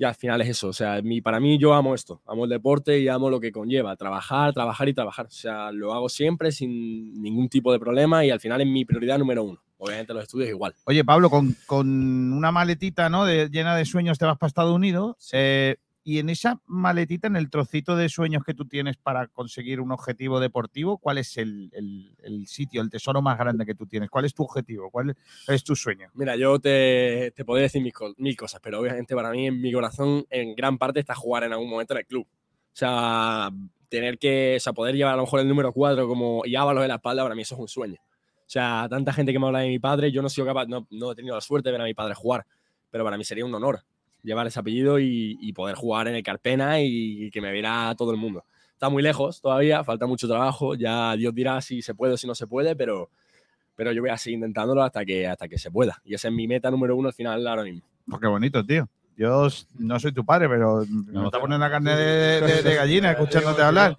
Ya te digo. Sí, es parecido también eh, a lo que dijo Francis. No sé si que habéis leído el- mismo libro o lo que sea, pero ha salido, ha salido qué muy bien. Sí, Sí, sí, la verdad que sí. Oye, y- pero bueno, alguna vez habrás visto tu padre vídeos o algo, ¿no? Te habrá puesto alguno el vídeo del partido con el Barça. Alguno que se resiste. No, no, no, no, no. Mira, lo pusieron en Teledeporte hace un tiempo y me lo vi entero contra el Barça. Ah, estaba en silencio, apuesta a la tele para que- no, lo supieras tú. resiste. Así que, no, no, sí, algún, algún que otro clip. Es más complicado ya, pero Sí. bueno, hemos encontrado un montón no, de en- VHS. en su época no existía el YouTube, eh, Claro. sorprendentemente. Eso es encontrarlo, encontrarlo me pongo. No hay, un- no hay en YouTube una cosa de highlights de Curro Ábalos, ¿no? no, no, no. Se, se puede Si hacer. lo buscas, no, se, puede hacer se puede hacer ahora. Se puede hacer. Está, está en la, en la. ¿Cómo se llama la, la, la otra internet, ¿no? La, la internet de donde se, se buscan las cosas en, complicadas. a Sí, las cosas raras, ¿no? Sí, sí, sí. Ahí está. Oye, y mm, no sé si estás viendo de Estados Unidos puede seguir, me imagino, con total normalidad al, Unicaja, un poco su, su recorrido, no Mira, tiempo. Eh, lo he intentado. He intentado ver partidos. impar- Los partidos son imposibles. Meterme en el stream y verlo es muy complicado. Yo soy muy, muy amigo de Yannick Entosa, que jugaba en el club hasta hace un momento y salió el Betis cedido, pero yo le preguntaba a Yannick, ¿tienes algún clip? O sea, ¿tienes algún link? ¿Tienes algo? Y me dice, "Pues, lo voy a buscar, tío. Y poco, poco. Cuando vengo sí que no me pierdo un partido. O sea, voy a quedar pena todos los días, pero es más complicado. Sí que veo los resultados y pues, pues lo que puedo ver. Pero pues entonces esa pregunta se la voy a hacer a tu padre mejor. Em, eh, ¿qué, qué, qué está pasando? ¿no? Porque es verdad que ha habido Ya es una pregunta un muy momento. difícil. ¿Qué está pasando? no? Lo has pillado, ¿eh? Lo has Eh, pillado con eso. nah, iba, iba a decir que, que- que, mm, que no- ahora estamos reconduciendo un poco el rumbo, ¿no? Pero, ¿qué está pasando en el club? Eh, que, que parece que en algún momento hemos perdido esa, esa línea, ¿no? Esa filosofía, esa, ese sentimiento, ¿no? De, de- de lo, lo guay que era ser de Unicaja, ¿no? Y que eh, estamos perdiendo signos de identidad a marchas forzadas, con lo que, con el trabajo que ha costado a lo largo de tantos años crear ese espíritu, ¿no? Y ahora se está intentando Mira. volver, pero Me voy a poner filos- filosófico. Por favor, por fíjate, favor, Hay, hay, una, hay un estudio que seguramente todos conocéis de Abraham Maslow, ¿no? que habla de la, de la pirámide de las necesidades ¿no? del ser humano. ¿no? Y hay una línea tú decías antes, del orgullo de pertenencia. ¿no? El orgullo de pertenencia mueve masas. El orgullo de pertenencia mueve pueblos completos, incluso el orgullo de pertenencia crea guerras. ¿no? El orgullo de pertenencia es algo que siempre ha existido en el club, que se ha ido perdiendo con el tiempo en las últimas temporadas. La gente iba en masa a ver al Unicaja, iban familias completas. Y hemos perdido eso y nos tenemos que preguntar, que por cierto se está volviendo a ganar. Creo que este año va a haber un cambio, un punto de inflexión, creo, ojalá sea así, con respecto a los resultados. Y al final los resultados son los que generan orgullo de pertenencia. Claro, tú te vas anotando, te vas metiendo, oye, esto va a ganar, oye, me merece la pena seguir pagando el abono, oye, pago otro abono más, oye, que mi niño quiere, pago otro abono más. Y no nos olvidemos que eso va contra el bolsillo del aficionado, lógicamente, que hace una inversión. Entonces, cuando el, el aficionado no recibe al menos lo que entrega, pues obviamente pues se quita, se va a otro sitio, etcétera, etcétera. Entonces vemos el Martín Carpena, como lo hemos visto en algún partido, con 3.000, con 2.500 personas, o sea, un desastre. Pero yo creo que este año con Juanma Rodríguez al, al- al mando del, del barco, con, con el presidente, que creo que está haciendo cosas importantes. El otro día comí con Carlos Cabezas, comimos con Pablo y Carlos Cabezas, y creo que se están haciendo cosas para recuperar un poco lo que es ese sentimiento de pertenencia. No sé si se logrará en una sola temporada, creo que no, que se necesita más, tiempo, ¿no? Pero creo que se está haciendo por parte del club ahora un esfuerzo que antes no se estaba haciendo. Y eso es digno de reconocer. Otra cosa es que se consiga en una temporada, que creo que no, vuelvo a decirlo. Pero soy optimista con respecto a dos, tres temporadas. Y luego, eh, evidentemente, esos fichajes que van y vienen, esos jugadores que van y vienen. Hombre, hablábamos antes fuera de, fuera de antena de Mike Gansley, de Kenny Miller, de aquello, aquello era, aquello era gente que venía y se quedaba. No era gente que venía y en mitad de temporada se Sí, sí. iba. ni cosas- temporeros, ni cosas, de esas, que- ¿no? Que al Ni- final llega un momento en que no te eso- sabes ni el roster del equipo, ¿no? Tú dices, pero ver, eh, ¿quiénes son los jugadores, no? Totalmente. pasado. Pero es que hay una cosa, hay una cosa que sucede dentro del equipo. Y es una hermandad. Es una hermandad. Y cuando estás cambiando jugadores, constantemente la hermandad se rompe. Y cuando hablo de hermandad es algo que a lo mejor el aficionado no, no reconoce porque tienes que haberlo vivido como jugador. O sea, un vestuario es la iglesia, macho. O sea, un vestuario, dentro de un vestuario eh, eh, existe, como te digo, y permita que me repita otra vez, existe esa hermandad, esa- ese, ese, ese compañerismo y esa, esa lucha, ese de espartanos total, que claro, que si tú empiezas a cambiar a cinco o seis jugadores durante la temporada, es que aquello lo estás rompiendo permanentemente y eso tarda en Claro. constituirse, ta- tarda en conseguirse. Pero la propia filosofía del, o el propio estilo del baloncesto actual eh, no ayuda a eso. Es decir, eh, en que en la jornada sexta cortes a un jugador para fichar a otro porque no, no creas que o crees que tiene no que ver más- bien. yo creo Eso no que- pasaba en tu época. No, no pasaba, Tú traías un norteamericano y, si te salía malo, pues te lo has comido todo el año. Acuérdate de Ralph Samson o acuérdate Claro. de o Y te, y acuérdate te- tal. y te lo comías con papas. Es que no, Pero- no podías hacer otra cosa. Y con eso echabas la liga. y ahora no pasa eso. Pero yo creo que forma parte de la, de la, de la sistematología o del, o, del, o, del, o del proyecto propio del club. O sea, si un proyecto propio del club ap- apuesta por una serie de jugadores, apuestas. Y yo he vivido en mis propias carnes el empezar la temporada y no estar fino y no me han cortado, pero cuando llegaba noviembre estaba fino. Entonces, quiero decir, hay que dar oportunidades también a los jugadores. Yo sé que estamos en un mundo competitivo. ¿De qué, de qué vamos a hablar? Estamos en un mundo competitivo y que resultados, resultados, resultados. Pero cuando tú cambias constantemente a jugadores, los resultados no llegan. Claro que no. No llegan porque vienen a Málaga, no conocen Málaga, empiezan a pasear por aquí, no sienten lo que sienten los demás, entran en un vestuario nuevo, em, se hacen, se quieren hacer respetar eh, y no precisamente pues por la entrega, sino por, entonces claro es que ese proyecto no se consolida. Entonces es como si quieres encender una hoja de papel con una lupa y no paras de moverla a ver si pillas el mejor rayo de sol. Coño, deja la lupa puesta un rato para que el efecto de la lupa haga, haga fuego en el papel es exactamente lo mismo, pero que va en contra, evidentemente, y es muy complicado. Yo no quisiera estar en la, en la posición de Juanma de es muy complicado hacer eso y tener resultados. Y que la gente te presiona, lógicamente, ¿no? Eh, te, te pregunto, Curro, eh, a, nivel empresarial estás en tus empresas y, y tu, y tu desarrollo eh, profesional por ese lado, pero ¿tienes relación con el baloncesto o lo tienes un poco abandonado? Mira, tengo o lo que te deja Pablo. menos relación de la que quisiera. Eh, yo siempre he querido, he tenido siempre la espina clavada de, de alguna manera, en algún momento de mi vida, ayudar al club. De hecho, he tenido ensoñaciones raras también, ¿vale? que no las voy a contar aquí ahora. Pero, pero siempre he querido eh, formar parte del club al que amo y me dio la vida, ¿no? Y yo le di mis rodillas y mis costillas, por cierto. ¿eh? Y mi espalda L4, L5, protusión, eh, rodilla inflamada como ves ahora y tal. Pero no por eso, sino porque siempre he querido que me hubiera gustado, hubiera gustado hacer algo por el club, ¿no? Eh, también es verdad que nunca me han dicho nada ni yo tampoco he comentado nada, ¿no? Pero bueno, aquí lo dejo, ¿no? Pero es verdad que tengo poco tiempo, que tengo mis negocios, mis rollos y, Y está pendiente del niño en Estados Unidos. Y estar pendiente de, de él, que no es, eh, no es fácil, ¿no? Estaba en San Francisco, eran nueve horas de diferencia. Entonces, claro, intentar hablar con él cuando salía del entrenamiento era a las 3 de la mañana aquí, o ver un partido suyo era a las 4 de la mañana. ¿Cuántas veces mamá, mamá y yo, ¿eh?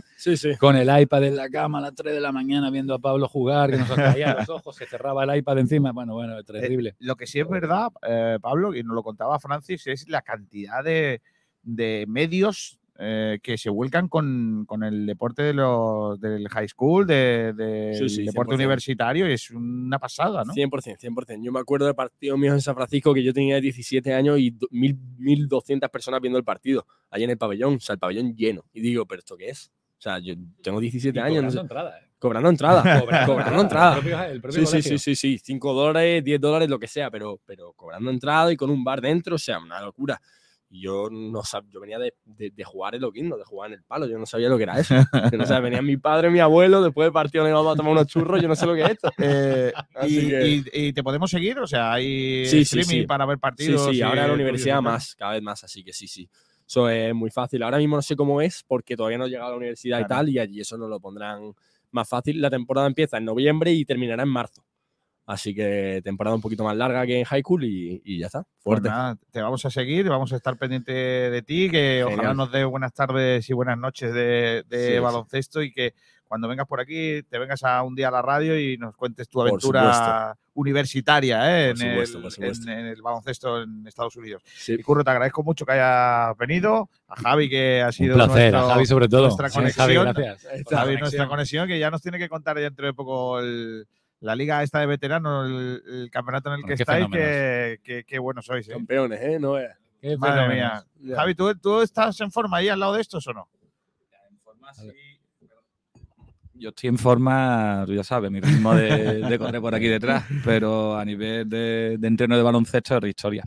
Ya. Y te das cuenta cuando juegas con esta, con esta gente que, que a lo mejor no, ellos no están tan en forma como tú, pero el baloncesto es otra historia. Baloncesto, el, el fondo de carretera no tiene nada que ver con la explosividad. y de hecho he cambiado mi rutina. He Sí, cambiado ¿no? mi rutina de entrenamiento para ganar un poquito más de eso, de ve- velocidad, explosividad, salto. Te, te, te Sí, vas sí, un bueno, poco con yo- Carlos a hacer unas cuantas sesiones de, de Es- tiro y ya se te Eso se yo te enfoco, enfoco todo lo que me meto por ahí, lo enfoco en eso y ya estoy a mejorar. Pero bueno, bien, bien, disfrutando y, y sobre todo rodeado de un grupo magnífico de personas, vamos, son gente eh, ¿Cuándo, es el- la fase final? No, eso todavía está todo todavía por por, ver, ¿no? por poner, pero vamos, que ahora mismo está ahí sobre la mesa lo que hay, que es un mundial, empezarán unos entrenamientos y ya nos irán diciendo. La verdad que van a cuenta gota, nos van dando información, pero bueno, por lo pronto eso está ahí, se va a empezar a entrenar y ya está, y a, y a apretar, que esto es... Bueno, bueno, bueno, re- representamos, llevamos en el pecho un escudo que pesa mucho, ¿sabes? Y eso hay Di que que sí, di que defenderlo sí. con mucha dignidad y mucho orgullo. Di que sí. Bueno, pues muchas gracias a ti también, Javier, por, por habernos traído hoy a, A los vosotros. Y, y nosotros, Sergio, no sé si cerramos con algo que tú tengas ahí encima de la mesa. Bueno, eh, hay noticia en la Vuelta a España.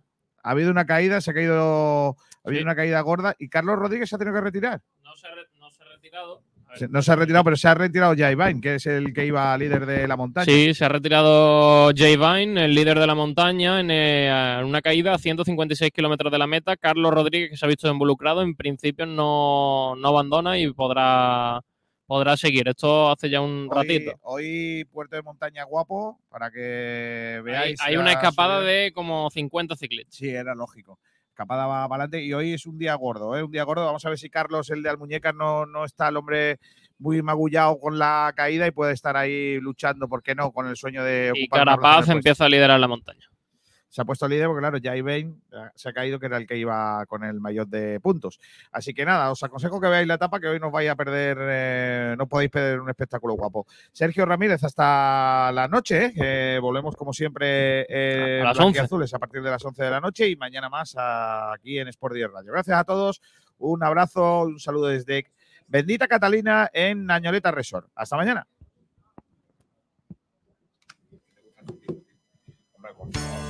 Con las mejores cepas de la tierra de Ronda, Bodegas Excelencia elabora sus insuperables vinos. Tinto Crianza Los Frontones, un coupage elegante, equilibrado, fresco en boca. Tinto Roble Tagus, monomarietal Cabernet Franc, con notas de vainilla y